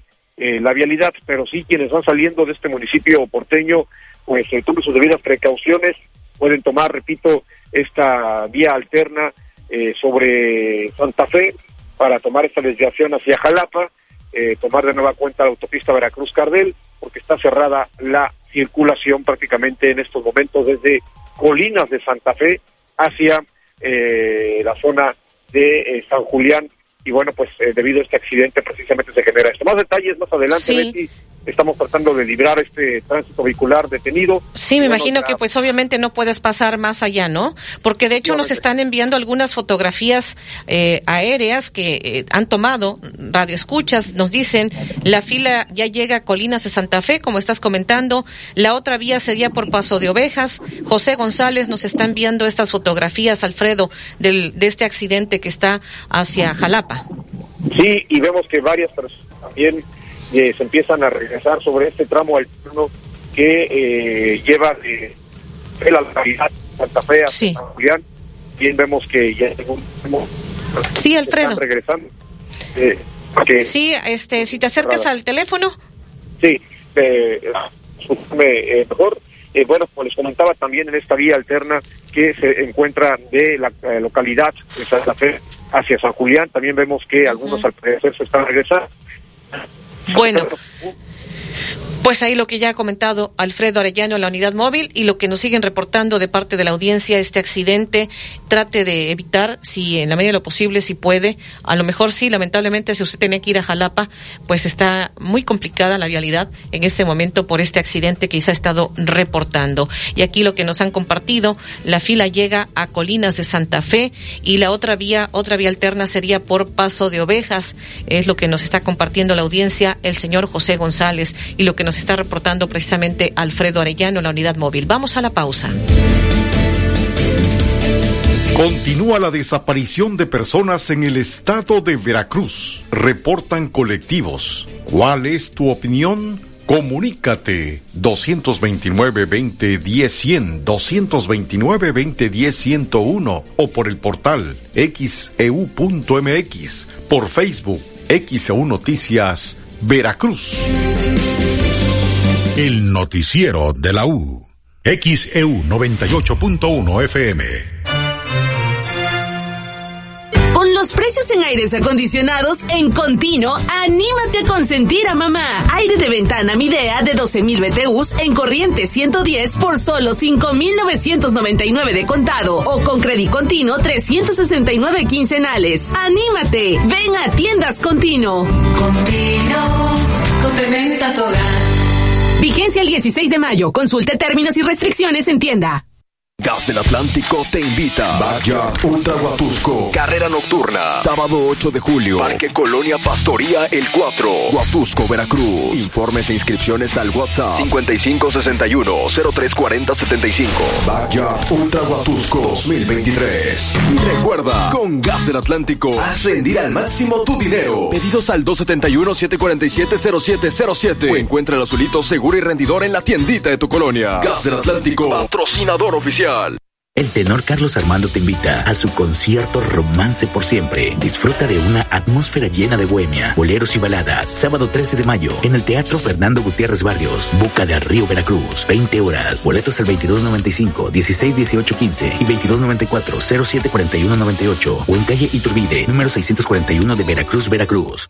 Porque tú lo pediste, en Soriana Mercado y Express aplastamos precios. 12 pack de cerveza Tecate en lata 99.90 con 250 puntos. Variedad de botanas abritas de 48 a 79 gramos a solo 10 pesos cada una. Ven y compruébalo. A mayo 11 aplican restricciones, evita el exceso. ¿Te suena familiar? Óptica París, rapidez, calidad y garantía. Óptica París. Es seguro que alguien en tu familia ha tenido unos lentes de Ópticas París. Ópticas París, una gran óptica con una gran familia. Vías Mirón casi esquina Abasolo. Martí 512 Fraccionamiento Reforma. Plaza Express Las Palmas y Plaza Las Américas. No sufras más problemas de crecimiento de próstata, cálculos urinarios, infección de vías urinarias e incontinencia urinaria. El doctor Efraín Barradas Huervo, cirujano urólogo, te atiende con honestidad, confianza y amabilidad. 15 años de experiencia y la mejor formación lo respaldan. Agenda tu cita al 2293 438206. Doctor Efraín Barradas Huervo, cirujano urólogo. En Farmacias Unión celebramos contigo un año más. Aprovecha grandes promociones y sorpresas por aniversario. Visita nuestras sucursales o llama al servicio a domicilio 800-01-86466. Vigencia el 31 de mayo. Somos Unión, tu farmacia. XEU 98.1 FM. En XEU 98.1 FM está escuchando el noticiero de la U con Betty Zabaleta. 7.51 minutos en el XEU es jueves 11 de mayo. Tenemos llamados. La señora Martínez hace el llamado a la conciencia de los ciudadanos. Dice, ayer pasé por Díaz Mirón, por el Parque Cricri. Era imposible transitar porque quienes iban a comprar flores para sus mamás se estacionaron en doble y triple fila. Tuvo que llegar la grúa para quitar a muchos autos mal estacionados. Y luego se quejan de los tránsitos, pero no respetamos el reglamento de tránsito es lo que está compartiendo con esto que dice que sucedió ayer ahí por la compra de flores, que se estacionaron, dice, en doble y triple fila, que tuvo que llegar la grúa para quitar los autos mal estacionados por el congestionamiento que había. Y dice por acá María del Refugio Pérez Luis, en Geovillas del Puerto, pide topes en la calle Esmeralda entre Potrero y Galatea. Los vehículos pasan a muy alta velocidad. Hay muchos niños que por ahí caminan Antonia Ramos en Infonavit Buenavista, ella dice López Gatel, sí puede ser responsable, sí tiene responsabilidad. Mucha gente murió, es lo que nos están compartiendo. Vamos con este reporte. Adelante, Olivia Pérez, te escuchamos. Sí, Betty, muy buenos días. Comentarles que el Comité de Desaparición Forzada de la Organización de las Naciones Unidas emitió una condena contra México por el caso de un adolescente desaparecido aquí en Veracruz, en la colonia Formando Hogar. Se trata del adolescente Jonathan Isaac Mendoza Berrospe, a quien sujetos armados sustrajeron de su casa ubicada en la colonia Formando Hogar el 11 de diciembre del 2013 y de quien no se supo más desde ese entonces. Mendoza Berrospe, quien contaba con 17 años de edad, fue sustraído de su casa aquel día alrededor de las 14-20 horas por unos 20 hombres armados que portaban chalecos de supuestos policías y que se transportaban a bordo de tres camionetas sin placas. Jonathan Isaac fue sustraído de su casa que se ubicaba en la esquina de Icaso y Pino Suárez en la colonia Formando Hogar. Maritza Rioja Reyes, mamá de otro joven desaparecido, dijo que el caso de Jonathan Isaac no es el único. Hay otros siete jóvenes que se encuentran desaparecidos en esa colonia. Maritza Rioja confió en que el Comité de Desaparición Forzada de la ONU emita otras condenas en contra de México por los jóvenes de la colonia Formando Hogar que están desaparecidos desde diciembre del 2013. Así es como la ONU ha condenado a México por el caso de desaparición forzada, un caso ocurrido en la colonia Formando Hogar aquí en Veracruz. Es el reporte. Buenos días. 754 en XEU, jueves 11 de mayo de 2023. Y este día le comentamos que el exgobernador de Veracruz, Javier N., obtuvo una suspensión provisional al ser admitida una demanda de amparo indirecto que interpuso para que el proceso que se le sigue por desaparición forzada pues no prospere después de la audiencia intermedia y que no se abra la etapa de juicio. Ante esto, el abogado Arturo Nicolás Baltasar, él dice que tras obtener esta suspensión provisional por el delito de desaparición forzada, el exgobernador no saldría de la cárcel. No es ninguna victoria jurídica, de hecho por eso la, la defensa no no este hace eh, ningún pronunciamiento mayor. En realidad es parte del proceso, se, se conoce como el efecto suspensivo del amparo. Es decir, cuando tú interpones un, un juicio de amparo eh, para evitar eh, un cambio de situación jurídica, eh, se suspende el procedimiento, en este caso el procedimiento penal queda suspendido y no se puede ir más allá de la audiencia intermedia. Es, es un, eh, eh, son solamente etapas procesales. No significa que haya ganado un amparo ni que vaya a quedar en libertad. Sí. Eh, pues, sin embargo, el, razonamiento que plantea la defensa es interesante porque efectivamente, como ellos dicen, no existe ninguna disposición que obligue al gobernador a hacer una entrega-recepción de oficinas, papeles y todo esto. Entonces, pudiera ser que en el fondo del asunto ellos tengan razón y no exista delito y esto esto tarde o temprano se, se pueda resolver favorablemente a favor de eh, el exgobernador Javier Duarte. En el caso del delito de desaparición forzada es lo mismo. Sí, claro. Yo tuve eh, como abogado defensor eh, la oportunidad de, representar prácticamente a todos los que estuvieron acusados en, en, este asunto, desde el ex fiscal general Luis Ángel Bravo, eh, hasta la directora de, investigaciones eh, ministeriales, al exdirector de servicios periciales, a la delegada de, la policía ministerial en Jalapa. Sí. conozco el asunto eh, de propia mano y te puedo decir que este asunto de desaparición forzada que se les atribuye realmente ya no tiene futuro, el, ya está muy analizado y es este asunto también ya eh, muchos eh, eh, juzgados de distrito y, el, propio tribunal colegiado lo han analizado exhaustivamente y no hay elementos para una sentencia condenatoria. Entonces, ¿qué procedería en el caso del exgobernador de Veracruz? Esperar los tiempos, son solamente tiempos procesales. Sabemos que hay mucha presión mediática en estos asuntos y pues obviamente eso es lo que influye a veces en los jueces hay una diferencia abismal entre los criterios que sustentan los jueces de control locales y los jueces federales. Es, es eh, completamente distinta. Los jueces federales son jueces de control constitucional y ellos atienden a violaciones eh, de fondo, violaciones constitucionales, mientras que los jueces locales pues atienden el procedimiento ordinario y obviamente pues eh, sabemos, eh, yo creo que la mayoría de los que escuchan tu, tu noticiero eh, son personas informadas y sabemos que precisamente el Poder Judicial está siendo este, atacado y, uno, uno de los principales problemas que tenemos en Veracruz es que no existe la independencia judicial a, a nivel local. Entonces esto influye en los procesos, o sea, procesos como estos que son mediáticos, que que, tienen a la expectativa la sociedad veracruzana, pues obviamente eh, tienen ahí tintes políticos y, se van a, a, nivel local se van a se van a mantener. Pero tarde o temprano, cuando, cuando los jueces de distrito ya no tengan otra opción más que pronunciarse, pues es cuando es evidente que hay violaciones constitucionales que obligan a conceder el amparo y entonces los procesos eh, se suspenden y se terminan pero por la vía del amparo.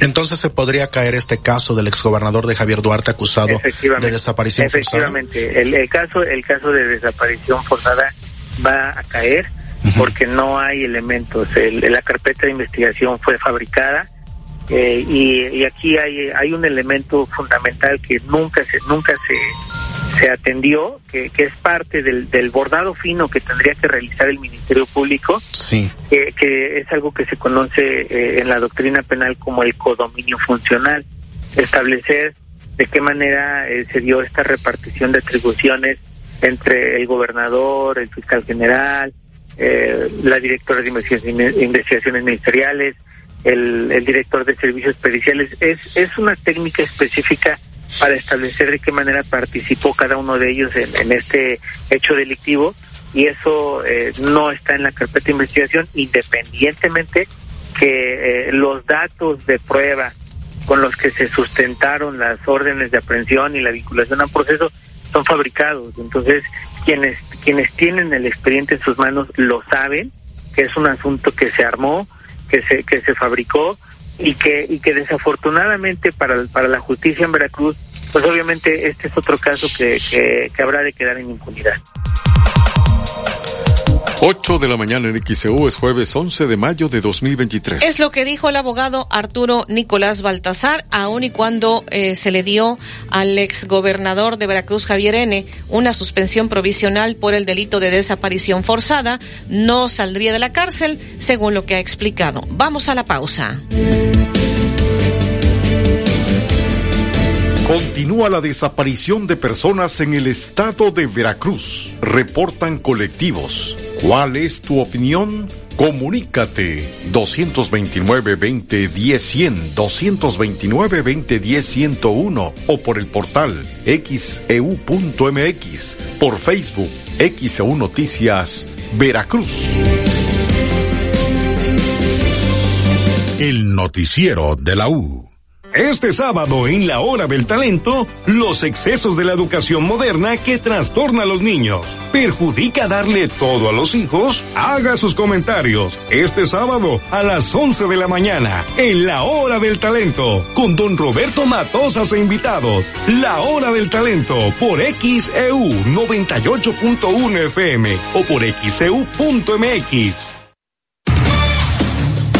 Desde Veracruz, Veracruz, sintoniza XHU 98.1 FM, con estudios y oficinas en Ocampo, esquina Independencia, séptimo piso del edificio Pasos, en la zona centro de la ciudad y puerto de Veracruz, Veracruz, República de México. XHU 98.1 FM, con teléfonos 2010-100 y 2010-101. Si vive fuera de Veracruz, marque 229. XEU 98.1 FM, la U de Veracruz. Estación integrante de Grupo Pasos Radio.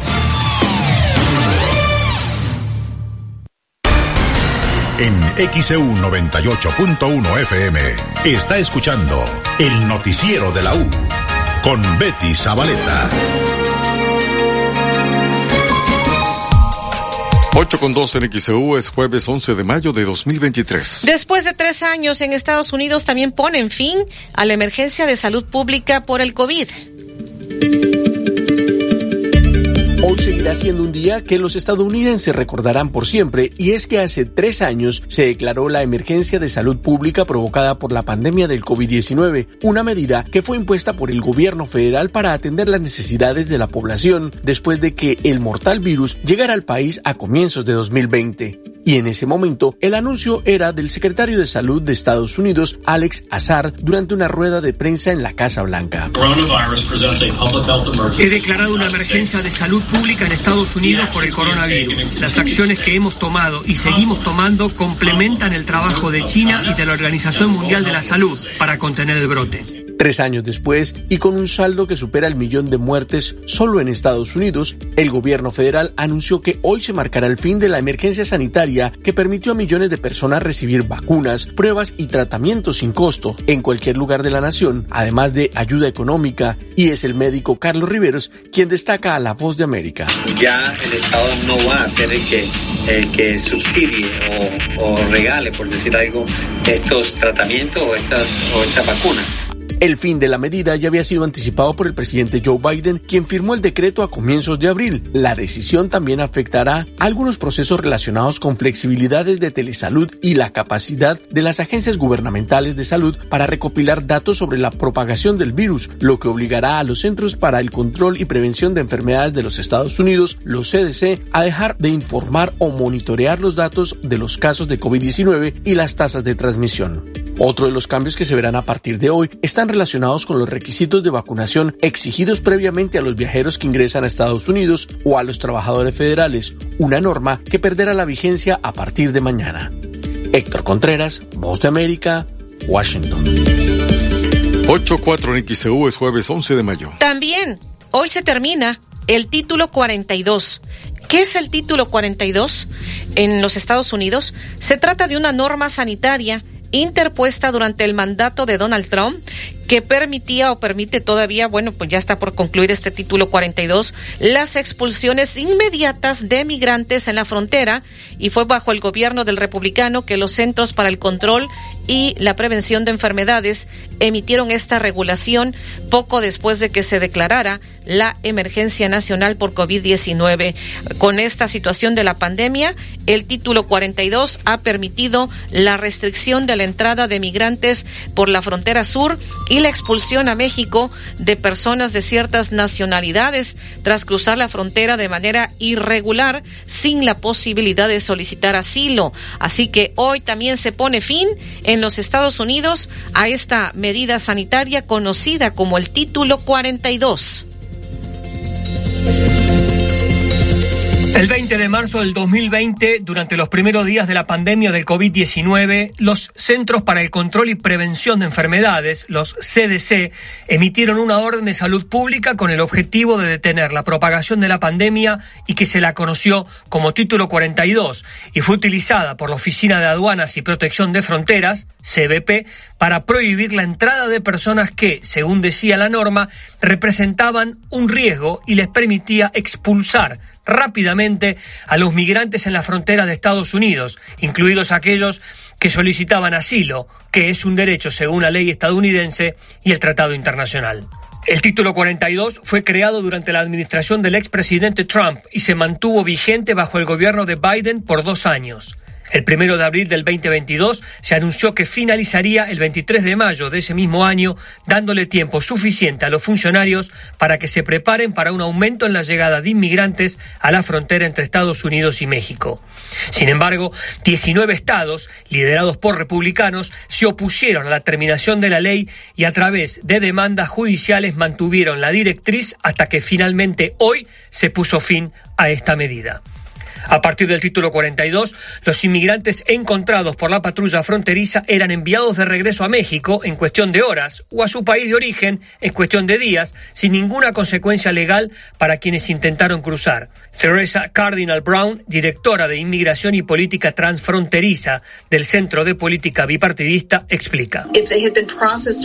Si hubieran sido procesados bajo la ley de inmigración, habría una consecuencia que les dificultaría regresar legalmente bajo la ley de inmigración. Entonces, al usar el título 42, no hubo ninguna consecuencia y, por lo tanto, lo que vimos fue que muchos inmigrantes, particularmente mexicanos, que habían sido expulsados de regreso a México, simplemente intentarían de nuevo.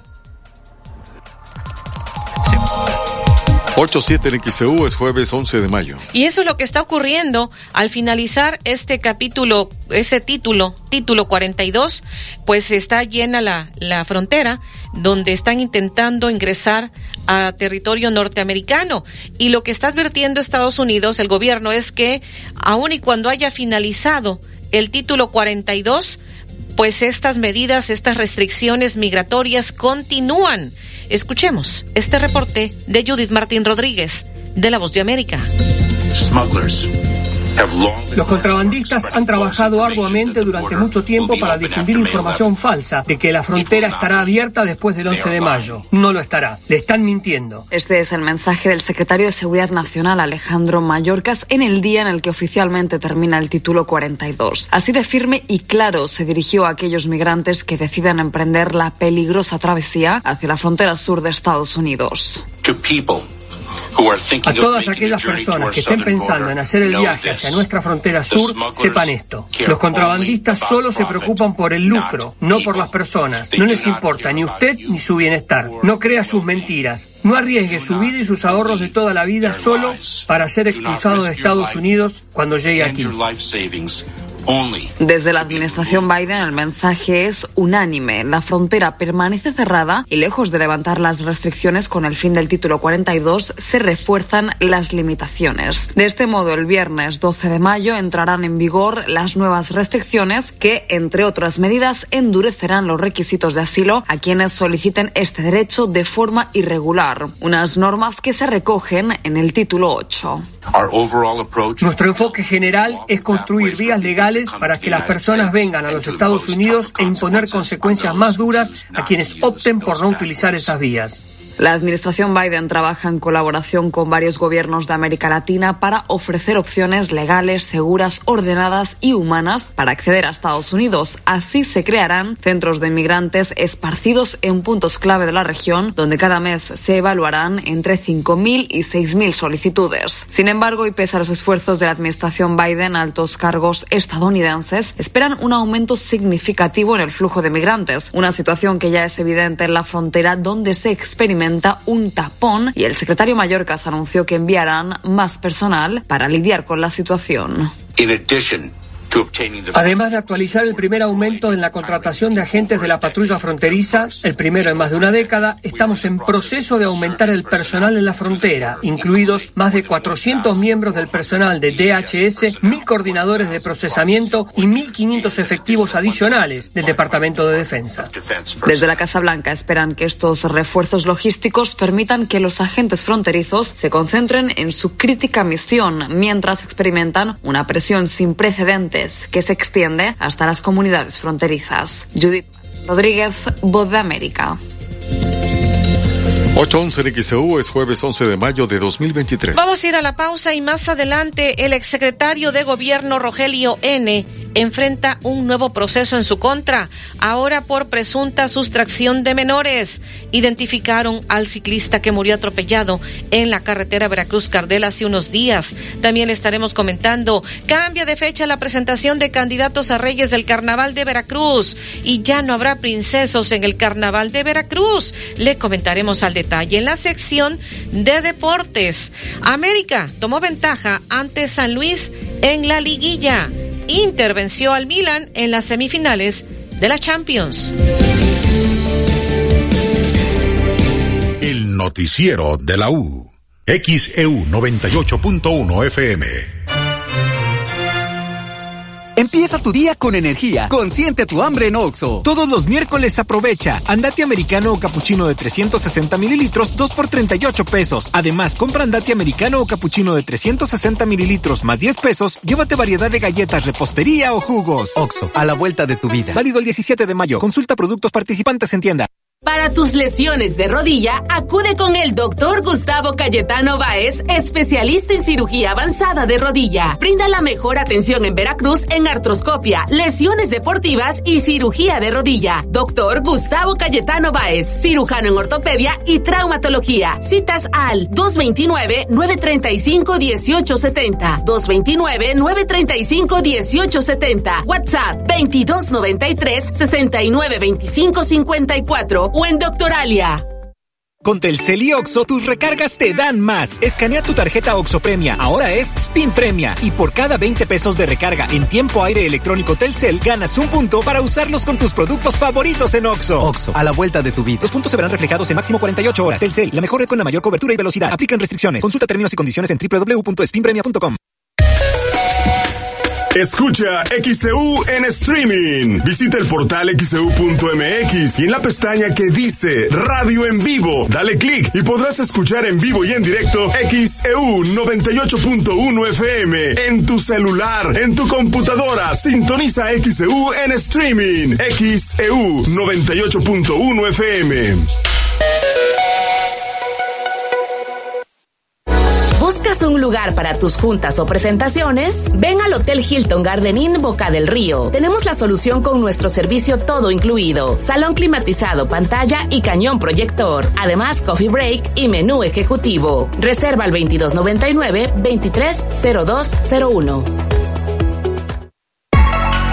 Encuentra todo para tu lifestyle en Liverpool. Aprovecha hasta 25% de descuento en entretenimiento, deportes, cocina y decoración para tu hogar. Válido del primero de mayo al 18 de junio. Consulta restricciones. En todo lugar y en todo momento, Liverpool es parte de mi vida. Porque tú lo pediste, en Soriana Mercado y Express aplastamos precios. Limpiador Pinol regular de 750 mililitros lleva 2 por 30 pesos. Pañales como dice que tapa 4 a las 680 piezas a 199 pesos con 250 puntos. Ven y compruébalo.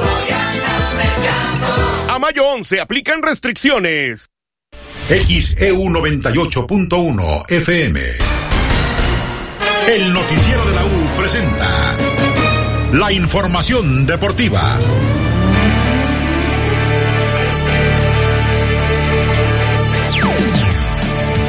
Saludos amigos de XEU, soy Edwin Santana y cuando son las 8 de la mañana con 14 minutos, vámonos con la información deportiva.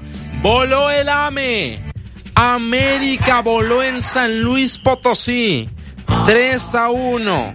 El AME le pegó a los potosinos y eso porque el AME no quiso más. Si no le llenan la canasta. Cabecita Rodríguez al 10, Diego Valdés al 20 y Leonardo Suárez al 35 marcaron por el AME. Leo Bonatini al 24 descontó por los potosinos. La vuelta será el sábado. 9 de la noche, cancha del Estadio Azteca, pero a pesar de eso el Tano no se confía y dice que la serie no está cerrada. Hoy mira el águila que llega, majestuosa y audaz. Es fútbol. Si no existieran los errores, no sería un juego perfecto, diríamos. Es así. Nosotros en la semana trabajamos para que los errores no, no sucedan, pero los errores son para los dos equipos. Es así. Jugamos un partido inteligente donde fuimos muy efectivos con respecto en el momento que teníamos que pegar. Erramos muchos goles también y algunas distracciones que obviamente lo analizaré cuando esté en, en Coapa para que no vuelvan a suceder el sábado.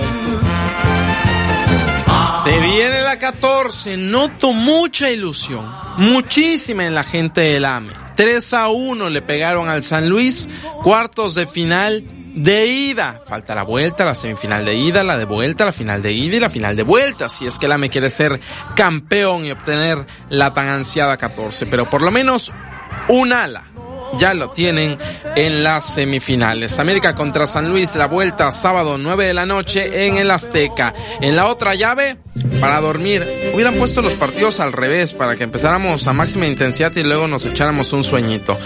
Rayados y Santos, 0 por 0.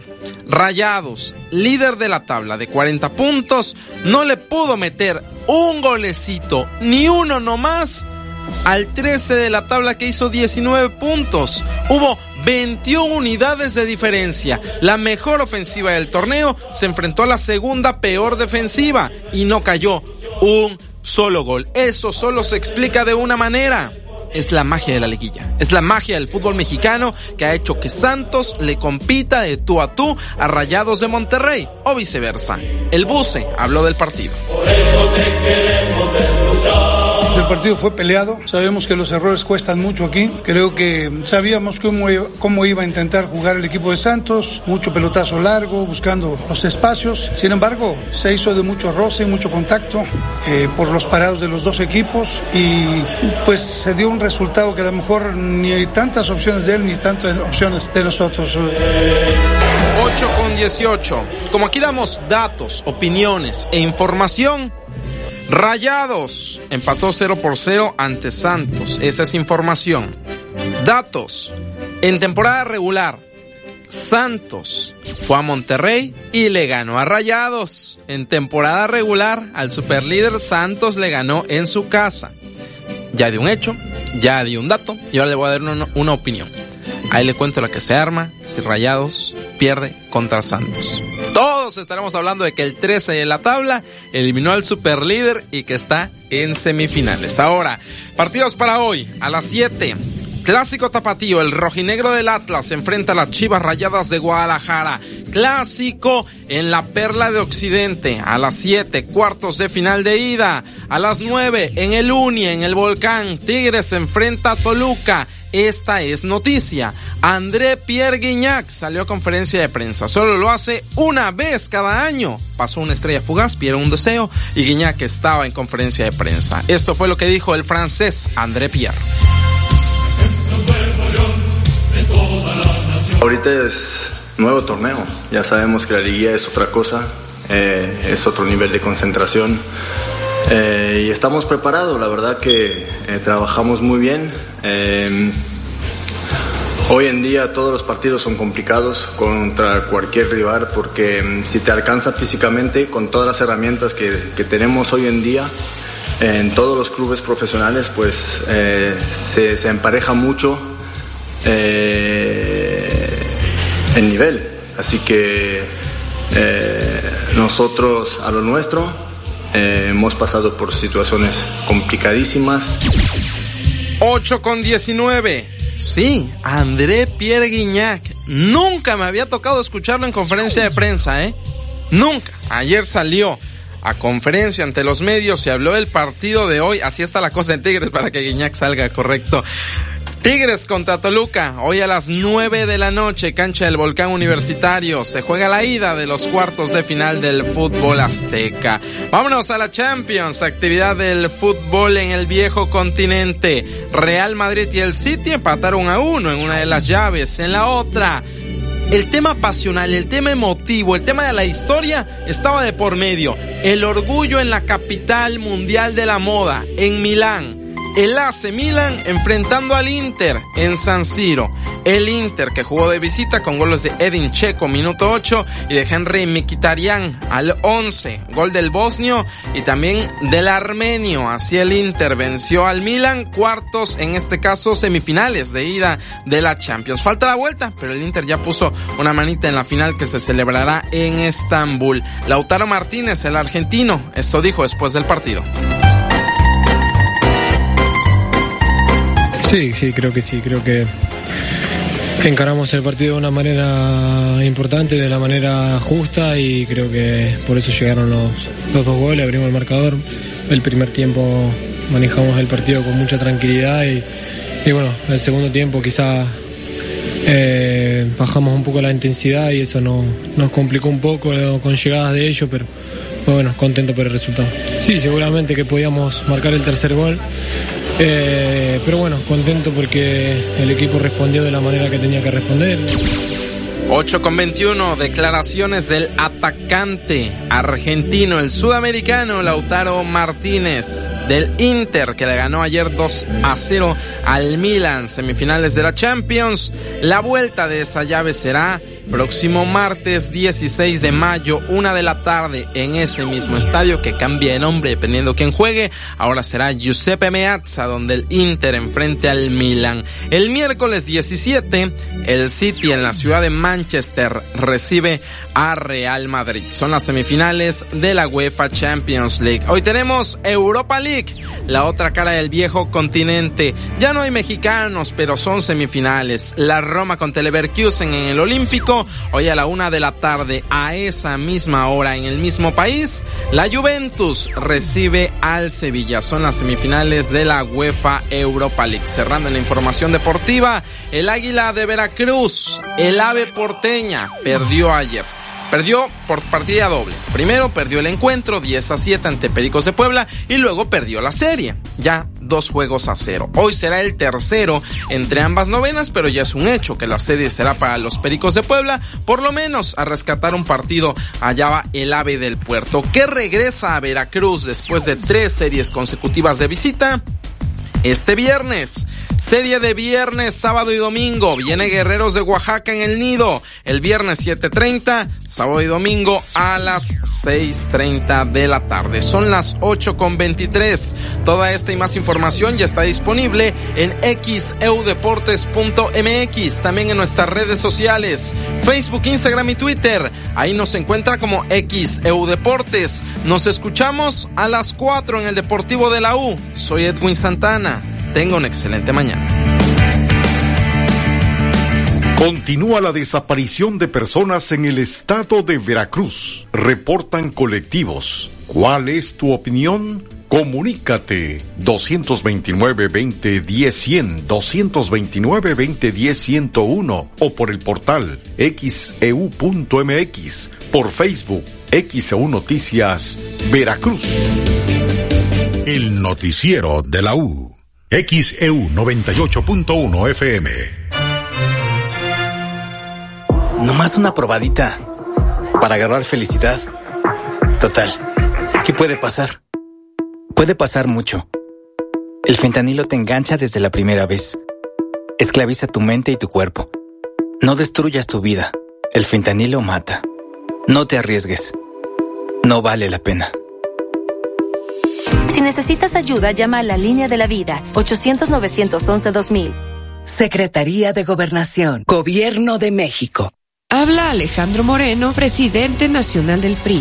México y su gente somos un gran país. Millones de ciudadanos han demostrado estar listos para defender la democracia y sus instituciones. En el PRI reconocemos la lucha de los miles de mexicanas y mexicanos que con valor han alzado su voz y han salido a tomar las calles y las plazas públicas para defender, para salvar a la democracia de nuestro país de las garras del autoritarismo. PRI. Únete al WhatsApp de XEU y recibe información importante. El WhatsApp de XEU 2295 09 72 89 2295 09 72 89.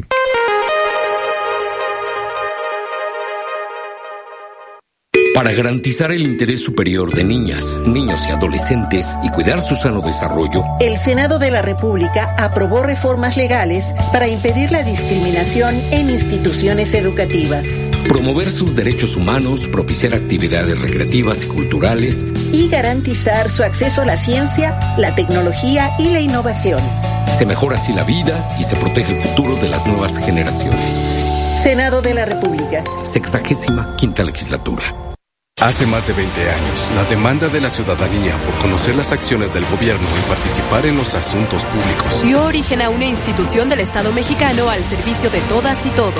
El INAI. Un organismo constitucional autónomo que garantiza tus derechos a acceso a la información y de protección de datos personales de manera imparcial. Un aliado de la sociedad que rinde cuentas. La transparencia fortalece la democracia. Informe de labores 2022. Consúltalo en www.inai.org.mx.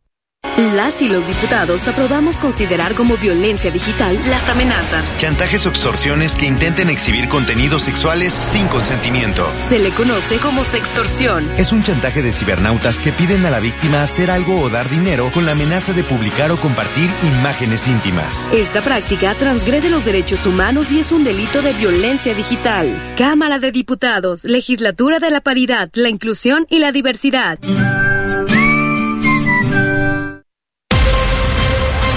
XHU98.1 FM, en la zona centro de la ciudad y puerto de Veracruz, Veracruz, República de México, la U de Veracruz.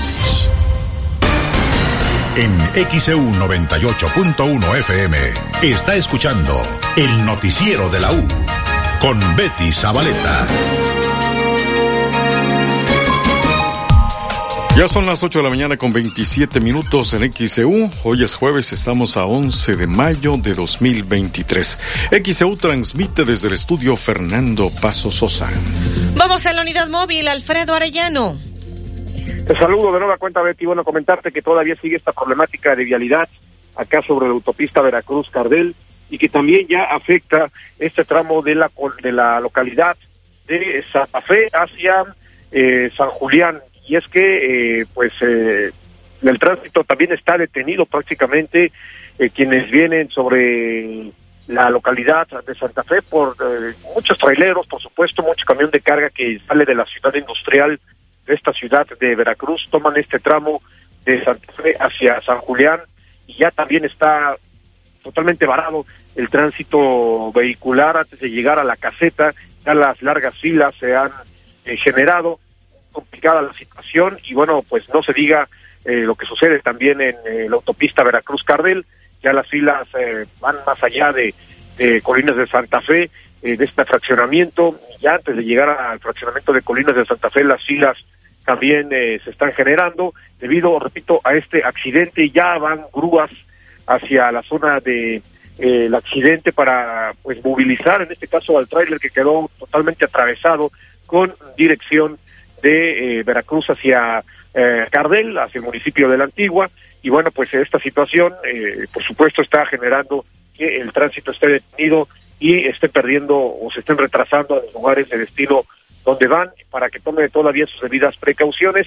Esta vía alterna que mencionabas anteriormente, Betty, hacia Paso de Ovejas y sobre la carretera eh, libre que lleva hacia Jalapa, quienes van hacia Cardel también pueden tomar esta carretera hacia Paso de Ovejas y hay una desviación que lleva hacia eh, a, la localidad de Cardel, municipio de la Antigua, y continuar eh, también en este caso hacia Jalapa. En fin, eh, mientras tanto, lo que pasa aquí en la, localidad de San Julián, aquí en este municipio de Veracruz, sobre la autopista Veracruz-Cardel, pues es complicado.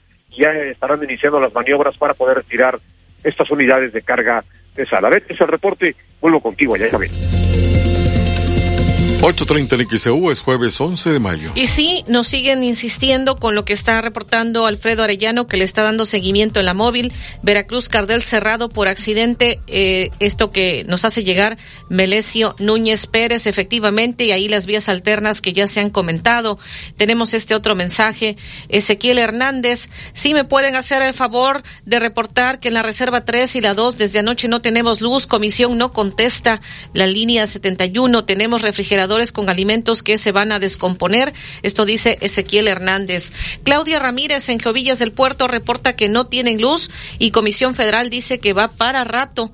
Ya están reportando más colonias y fraccionamientos donde se están registrando esta mañana apagones. Por acá también, Batilde Montero en Colonia Remes reporta que no tienen agua y en la compañía de agua dicen que hasta dentro de 24 horas van a mandar pipas con agua es lo que nos están reportando. Más mensajes de la audiencia. Eh, nos dicen reportar que anoche a las 10 se fue la luz, llegó a las 2 de la madrugada y a las 7.40 de la mañana se volvió a ir y aún no ha llegado. Esto es Infonavit Lomas del Vergel, lo reporta la señora Andrade. Por acá también tenemos más mensajes. Eh, mi nombre es Gloria. Por favor, que le den un grito a la comisión. Desde anoche no hay luz en la pochota, de favor, muchas gracias. Eh, tiene días que no funciona este semáforo de Cuauhtémoc y Jalapa y puede provocar un accidente, que nos han estado también insistiendo, nos han estado reportando este semáforo que no está funcionando. Tránsito muy lento de sur a norte en Boulevard y Costa Verde. Hay un accidente, está reportando Ariana Méndez Marcial. 8.31 en XEU es jueves 11 de mayo de 2023. Continúa la desaparición de personas en el estado de Veracruz. Reportan colectivos. ¿Cuál es tu opinión? Comunícate 229-2010-100, 229-2010-101 o por el portal xeu.mx, e por Facebook XEU Noticias Veracruz. El noticiero de la U. XEU 98.1 FM. En Oxo ahorra con todo en los básicos de tu hogar. Compra detergente Ariel regular 2 por 60 pesos. Además, agua purificada E pura de un litro 2 por 22.90. Y llévate 3 por 2 en variedad de puré de tomate del fuerte de 210 gramos. Oxo, a la vuelta de tu vida. Consulta productos participantes en tienda. Válido el 17 de mayo. En Restaurante Playa Hermosa Veracruz tenemos lo mejor del mar directo a tu paladar. Prueba los platillos de mariscos más ricos, además de especialidades, postres y mixología. La frescura y calidad que necesitas para disfrutar de una experiencia única y deliciosa. Revillagigedo entre Icaso y JM García. Pide al 2291 932570. Flores arriba, los precios bajos. Tiendas Lores, hoy jueves de super rebajos. Jamón de pierna food, un kilo, 105.80. Salchichas chirrique especial Iberomex, un kilo, 40,70. Válido en todas las tiendas, solo menudeo. Tiendas Lores, ¿qué estás esperando? Tu aliado en el ahorro. En Farmacias ISA, tú nos cuidas y nosotros a ti. Chocolate tubo Baileys, Turín Cereza o Ferrero a solo 129 pesos cada uno. Y 20% de descuento en Colgate, crema dental, cepillo de dientes y enjuague bucal. Encuentra todo para mamá en Farmacias ISA. Aplican restricciones, vigencia el 24 de mayo. En Toyota te queremos cuidar con la misma intensidad que mamá. Seguridad y confianza. Palabras claves que caracterizan nuestros autos. Conoce nuestros planes de financiamiento a tu medida. Solicita tu prueba de manejo. Visita Toyota Veracruz a lateral de Puente Bicentenario o Toyota Riviera Carretera Antón Lizardo. En Soriana estamos contigo. Aprovecha que la papa blanca está a 29.80 el kilo. Sí, a solo 29.80 el kilo. Y manzana golden en bolsa o a granel a 33.80 el kilo. Sí, a solo 33.80 el kilo. Soriana, la de todos los mexicanos. A mayo 15, aplican restricciones.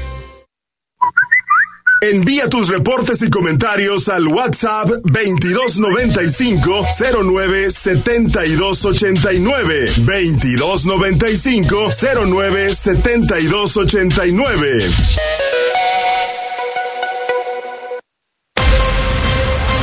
XHU98.1 FM, en la zona centro de la ciudad y puerto de Veracruz, Veracruz, República de México, la U de Veracruz. En XEU 98.1 FM está escuchando el noticiero de la U con Betty Zabaleta. 8.35 en XEU, hoy es jueves, estamos a 11 de mayo de 2023. El exsecretario de Gobierno Rogelio N. enfrenta un nuevo proceso. Escuchemos. La Fiscalía General del Estado inició un nuevo proceso judicial en contra del exsecretario de Gobierno Rogelio N. Ahora lo acusa de presuntamente cometer el delito de sustracción o retención de menor. Es el quinto proceso y el noveno delito del que se le señala al exfuncionario estatal que fue detenido en marzo del 2021. Lo anterior ha sido informado por su defensa, a quien se le envió un citatorio a la audiencia inicial, donde se le dice que la misma se llevará a cabo este jueves 11 de mayo a las 3 de la tarde en los juzgados de Pacho Viejo. XCU Noticias, a Nabel Vela Pegueros. 8 de la mañana, 36 minutos en XAU, es jueves 11 de mayo. Y le dimos a conocer de un ciclista que fue atropellado en la carretera Veracruz-Cardel. Ya fue identificado.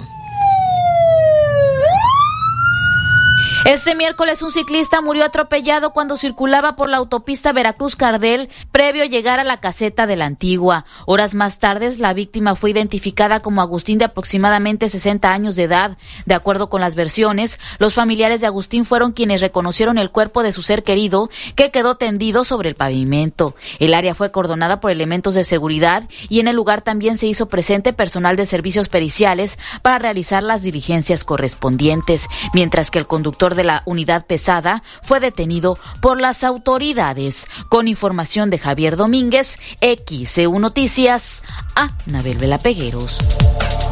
8.37 en XEU, jueves 11 de mayo. Y ahora tenemos este reporte desde redacción. Olivia Pérez, adelante. Sí, Betty, comentarles pues el gran susto que se llevaron madres de familia luego de que en un festival de Día de las Madres ayer pues el, un niño se electrocutó eh, durante este festival de Día de las Madres en un jardín de niños en Saltillo, en Coahuila. Un niño de cuatro años sufrió una descarga eléctrica. Los hechos se registraron en el Kinder Francisco Márquez, donde el menor de cuatro años estaba columpiándose en un barandal cuando un cable expuesto hizo contacto con el metal, lo que provocó que el menor recibiera una descarga de 110 volts, la cual le dejó quemaduras de primero y segundo grado en sus manos.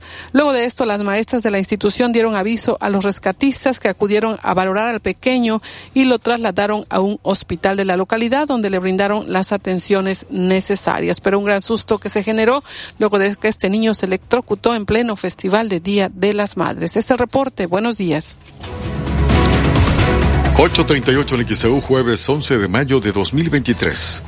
Y tenemos llamados de nuestra audiencia. José Ramón Yepes en Casas Palenca reporta que llevan tres horas sin energía eléctrica y Comisión Federal no responde a los reportes. señora Karina Reyes dice buenos días, me comunico de la Manuel Nieto, escuché el comentario de la televisión y es exactamente lo que le pasó a la mía hace dos días y ya anteriores también mi refrigerador por los apagones. Por los apagones eh, está hablando. Eh, también se descompuso por las variaciones de luz. El servicio de la Comisión Federal es terrible. José Sosa, para reportar que en la comunidad de Antón Lizardo, municipio de Alvarado, tenemos 15 días que todos los días se va la luz, todas las noches también. En algunas partes hay apagones y en otras está bajita. Ya se reportó telefónicamente y personalmente a Comisión Federal y seguimos igual ya se han descompuesto varios aparatos. Erika Pineda López en la colonia Virgilio Uribe sufrimos mucho con el tema de la luz.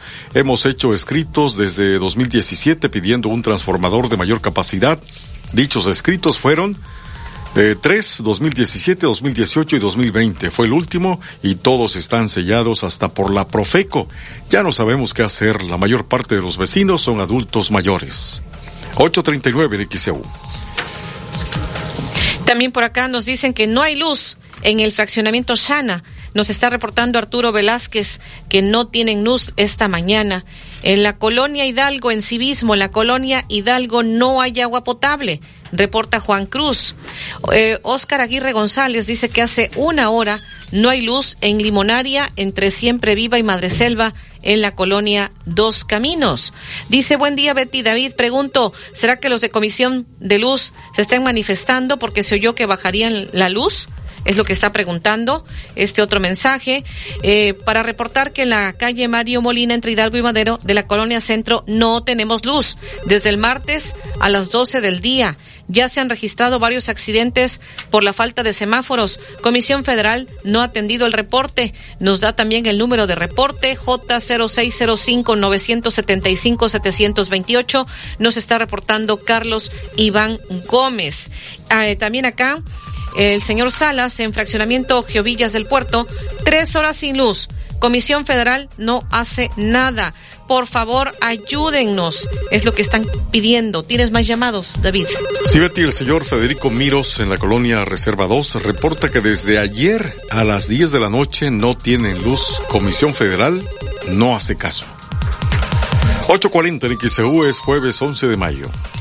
Y comentarle en la mañanera, el presidente López Obrador informó que se recuperó una pieza de gran valor de la cultura olmeca Escuchemos parte de lo que dijo.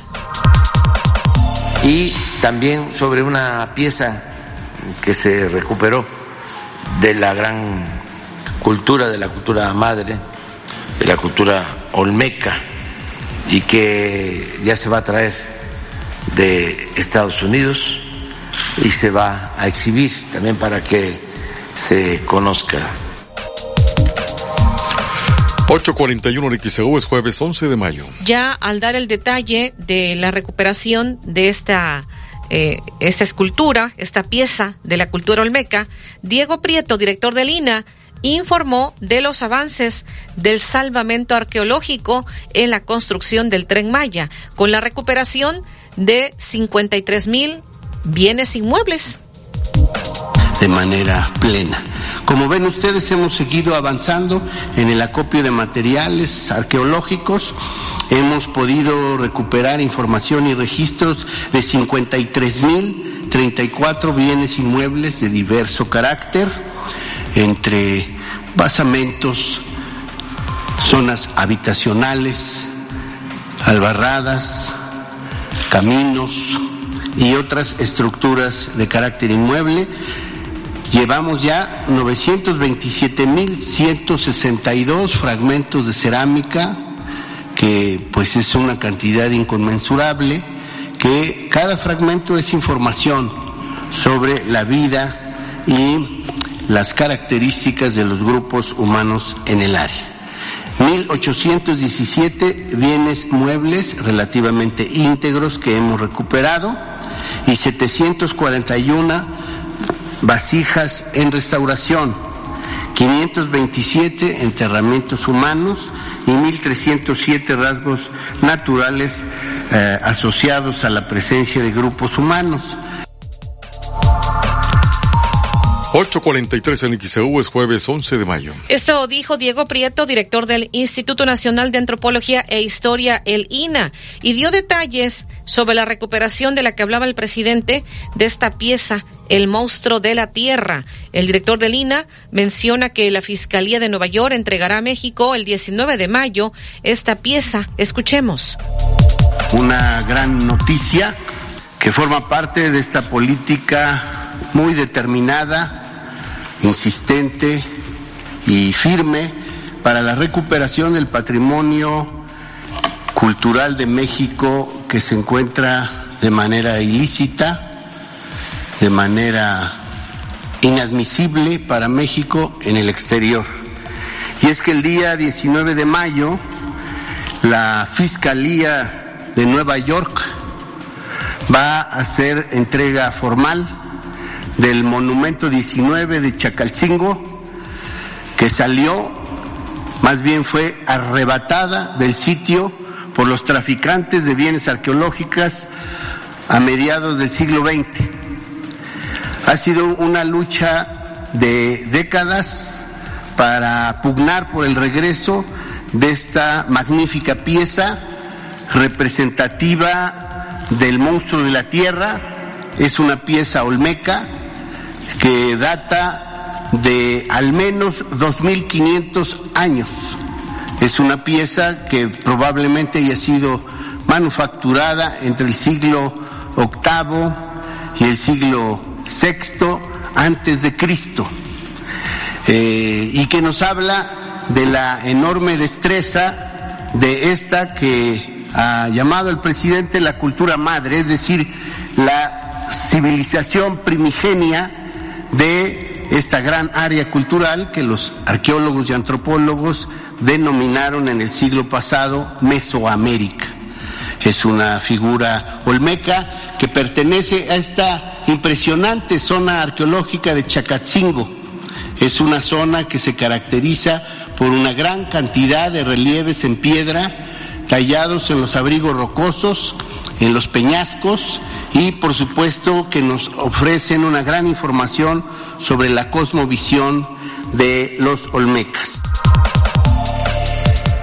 8.45 en XEU es jueves 11 de mayo de 2023. Esto fue lo que dijo el director del INA, es Diego Prieto, quien ha mencionado, dice que les van a entregar, a Estados Unidos va a entregar a México el 19 de mayo esta pieza arqueológica, el monstruo de la tierra de la cultura olmeca. Será trasladada por la Secretaría de la Defensa Nacional a Morelos, después de estar un año en el Palacio de Cortés. Vamos a la pausa.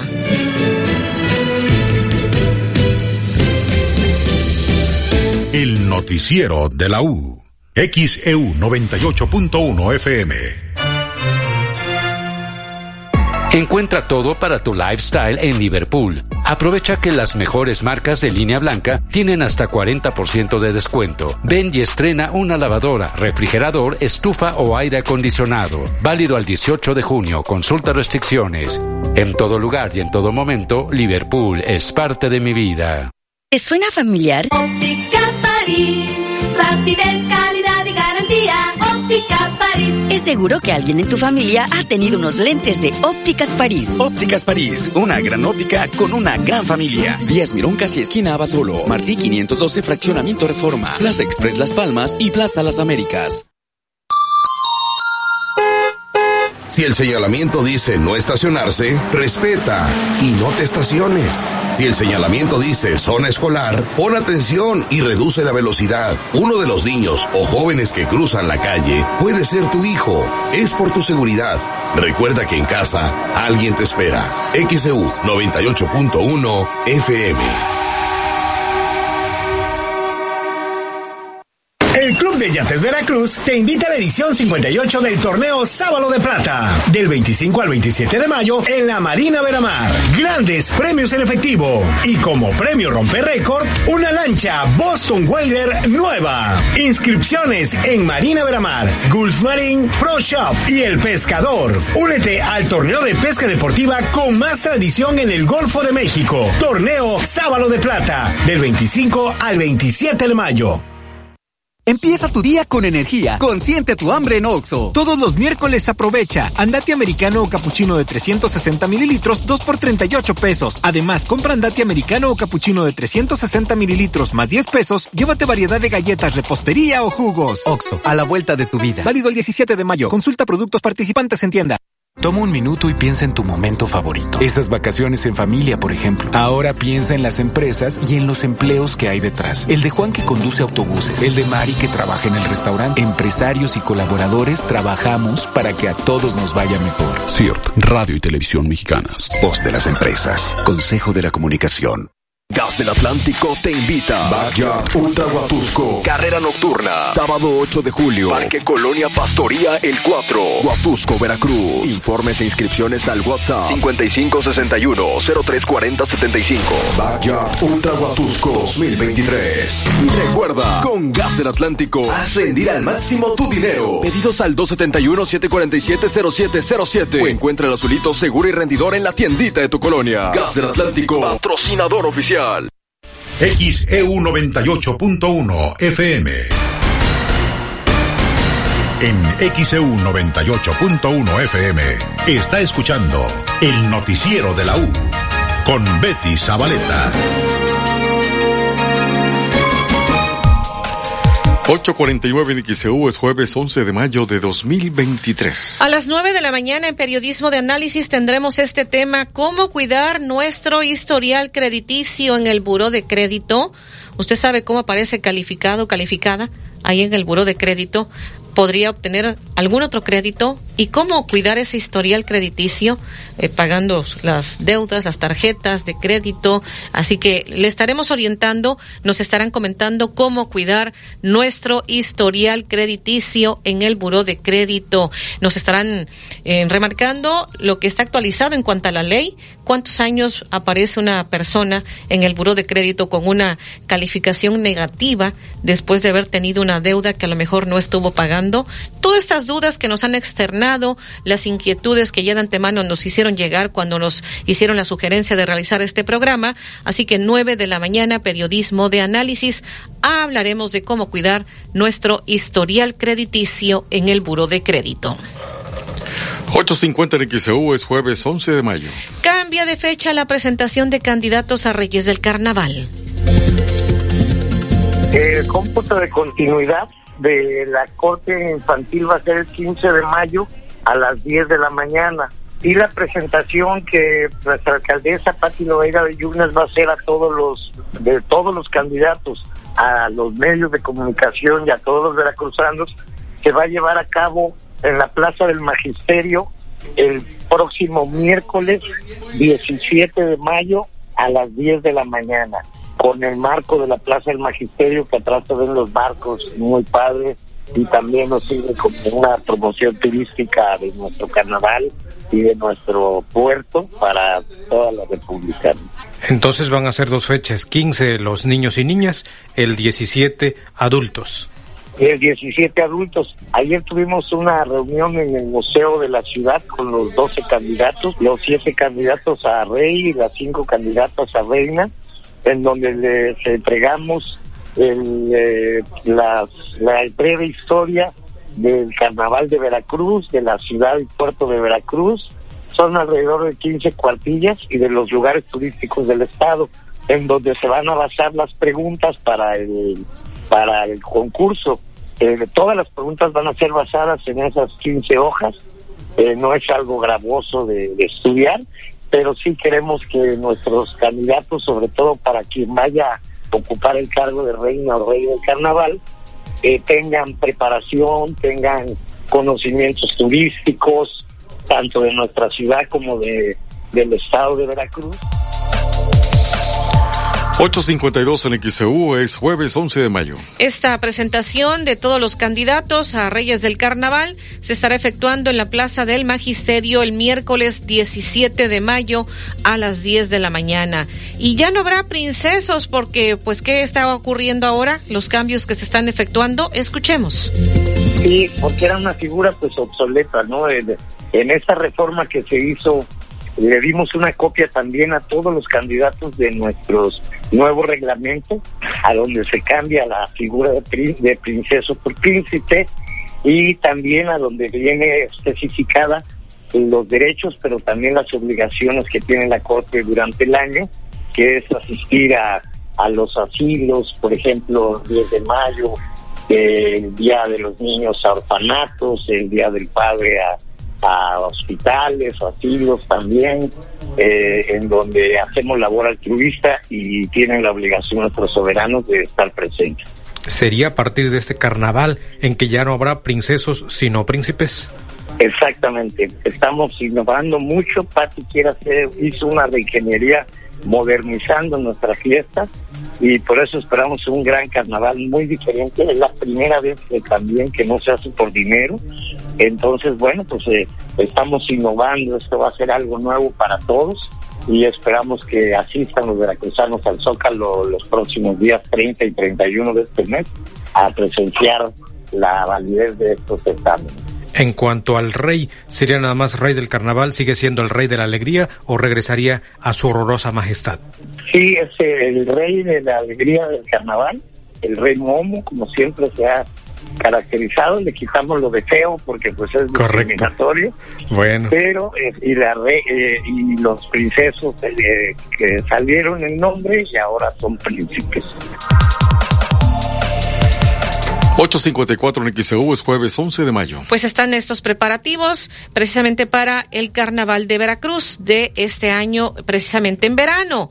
Y siguen los festejos por el 10 de mayo, prácticamente toda la semana. Habrá un concierto denominado Una receta, no, creo que es un recital, un recital a mamá, donde van a participar ensambles de la Escuela Libre de Música.